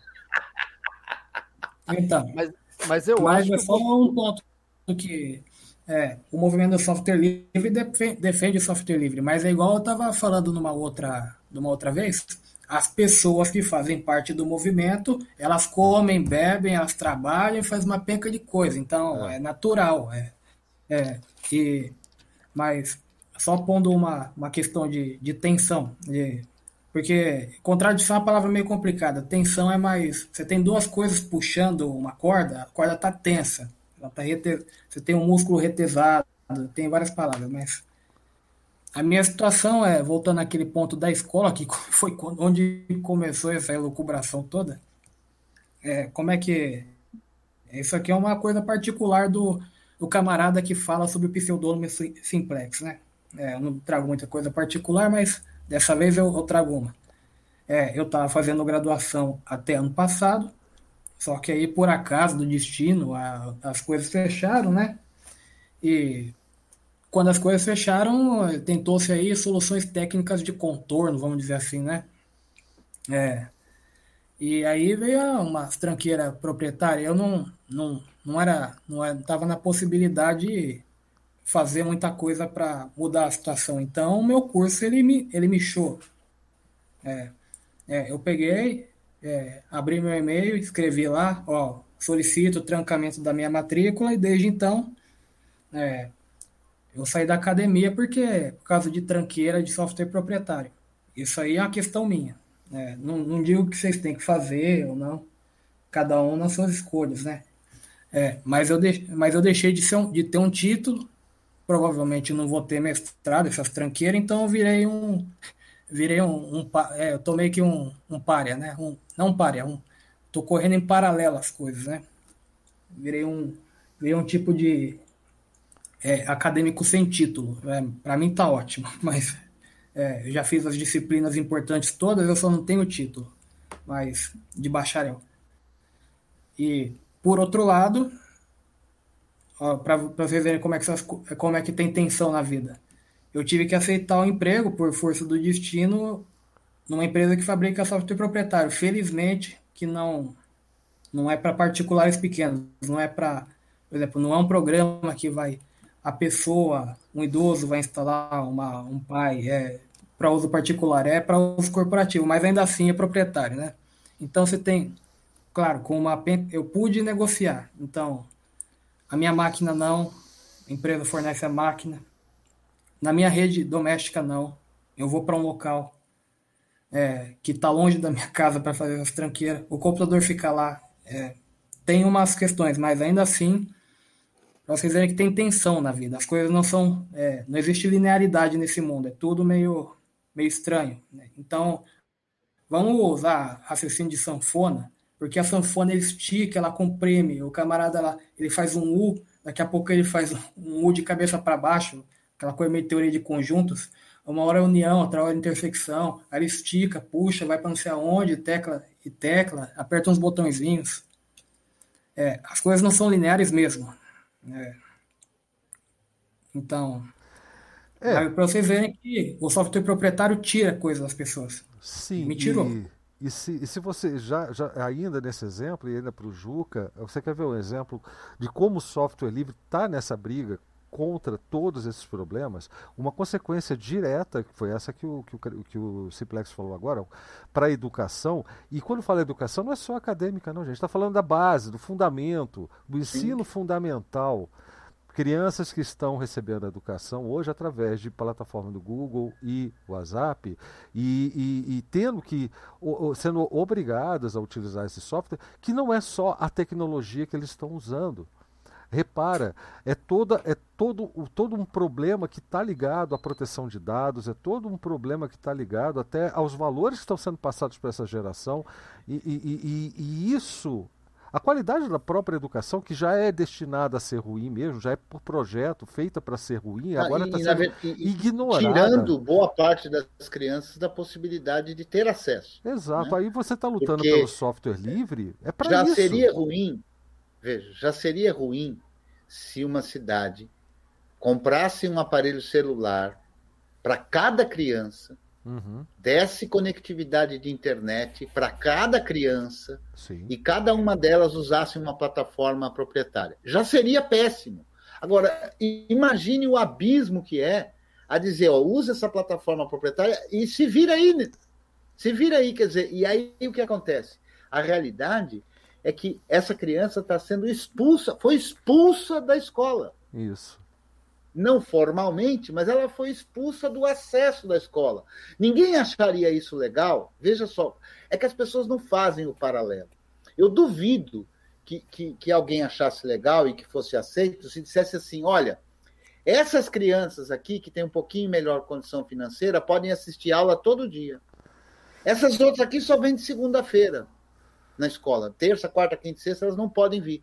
Mas exigir que se use isso para poder ter acesso à educação, sem contrapartida, de sem, sem dar essas condições, é o mesmo que fazer isso. É tal e qual, né? Uhum. Então, ah, eu não tenho, quem não deve não teme, ou isso, aquilo, mas é o que está acontecendo. O que está acontecendo sim, é que as crianças não estão. Né? E, e aí, fazendo um paralelo a uma, a uma propaganda que tinha antiga, de uma outra coisa também mais antiga ainda, que é a seguinte: a vítima será você. Sim, e quem tem, primeiro, conhecimento técnico, quem, aliás, quem, em termos de, de, de sociedade organizada, conhecimento técnico, é, é, que tem valores solidificados para perceber que isso é problema, senão o movimento do software livre. É, não, não, poderia surgir de outro lugar uma reação ao que está sendo feito, senão do movimento software livre. Eu acho que até a gente está fazendo pouco. São casos como, por exemplo, a gente já falou aqui do Mulim, que está lutando em relação à escola pública ali, da, da, que, que ele trabalha, acabou perdendo essa briga porque chegou lá da, de não sei onde a ordem de utilizar essas coisas, né? essa, essa tranqueira toda. Aí você vai, vai ver uma coisa interessante, porque hoje, eu, antes da live, eu estava vendo aqui a notícia de de um menino de 11 anos que no grupo do WhatsApp da escola, que eu já acho absurdo, o WhatsApp não é para criança, mas está lá na mão de uma criança. Aqui em casa, quem, quem instalou o WhatsApp foi minha esposa, certo? E, e o Carlitos é, recebe o que ela recebe, ou seja, ela filtra e passa para o Carlitos o que fazer. É, é, não, eu brigo aqui o tempo todo. O WhatsApp não é para criança. Tá? Não é para ninguém, mas para criança é pior ainda.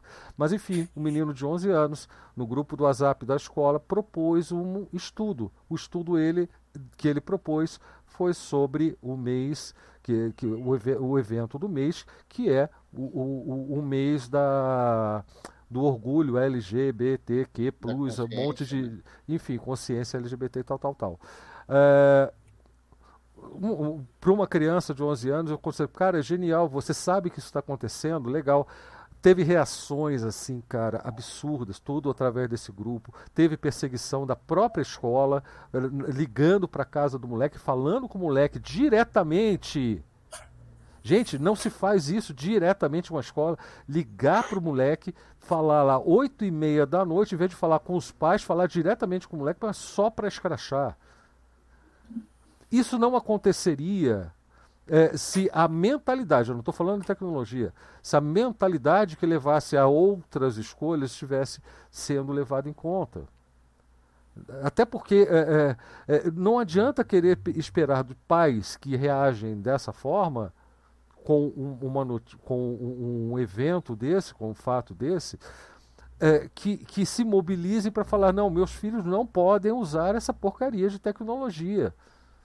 Não dá para esperar dos pais isso. É, é, nesse ponto que eu quero dizer. Não dá para esperar uma reação é, é, de, de, de, de, outras organizações. Agora, talvez uma, uma organização qualquer, defensora de valores identitários e tal, se mobilize para. Mas não vai ser no sentido de, de questionar a plataforma em uso e os valores que estão levando ao uso dessa plataforma que são, por acaso, os valores que vão se opor à, à, à causa deles identitária.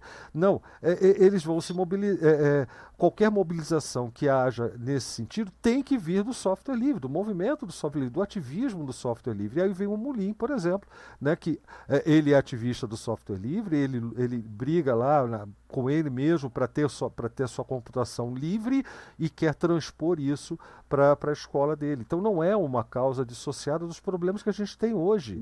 Está ligada diretamente a vários aspectos importantíssimos. E todos eles têm que ser observados. Todos eles. Então você tem que ter alguém lutando em alguma dessas frentes. Sempre tem que ter alguém. Não existe trabalho menor né? nem maior nisso. Existe trabalho de maior exposição ou menor exposição, mas todos eles são importantíssimos. Né?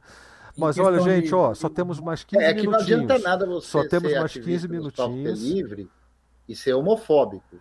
É. Não adianta nada ser ativista do software livre e ser racista. Isso. Não adianta nada ser ativista do software livre e ser misógino e etc, etc, etc. Quer dizer. E pior, é, não, e não cabe... se manifestar contra o racismo, contra a é, homofobia, a misoginia, o, o fascismo que está tomando conta de tudo em geral.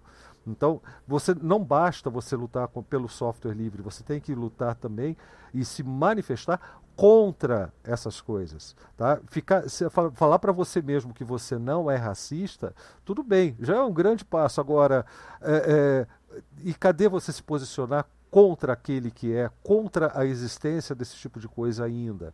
Entendeu? É, falta esse posicionamento. E aí que você vai dizer que você é um militante mesmo de alguma causa, você é um ativista de alguma causa. Né? Não adianta. Não adianta, gente. É, e, esse, e a gente tem aqui, olha, um terreno farto para gente, a gente refletir, para a gente questionar, para a gente até se apoiar né, para que haja um apoio mútuo no sentido de encarar a, rebord, a, a, a, rebordosa da coisa, né, a resposta, a reação, porque você não está sozinho. Uma coisa que eu falo sempre: ninguém deveria lutar sozinho por nada. Tá? Luta é, é, é, claro que a luta é, é sempre pessoal, individual, mas uma causa como essa que afeta a sociedade não deve ser feita só por, por uma pessoa. Essa história de Marte, caudilhos, a gente está cansado dessa história, né? Daquele salvador da pátria. É, é, o, é. A gente tem que pensar, a comunidade se mobilizou e não o fulano ou beltrano cicrano que chegou lá e salvou a gente através do voto. Primeiro que não vai salvar através de voto nenhum, tem que salvar de baixo para cima, não de cima para baixo. Mas enfim, dez minutinhos. O último, o último suposto salvador da pátria, aí a gente viu a merda que deu, né? Pois é, e o penúltimo foi igual, o antepenúltimo, sim, e o ante-antepenúltimo, porque não é a solução. Tá? Exato. Tá? Não adianta fazer a mesma coisa do mesmo jeito e esperar resultado diferente. O fato é esse. É, com certeza. Mas enfim, gente, ó, considerações finais. Então, encaminhando, né? É, muito obrigado novamente, Lau, pela oportunidade. Valeu, Simplex. Valeu, Juca.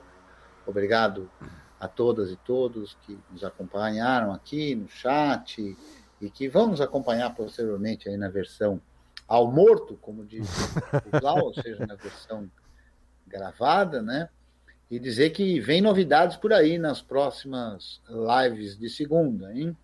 É, já sabe que não é o Linus Torvalds, mas vem outras figuras importantes do software livre para discutir e juntos tentarmos construir, cada um nas suas cabeças, o senso crítico, um consciência, né? seja ela para a tecnologia, seja ela para a sociedade. É isso aí. Até a próxima.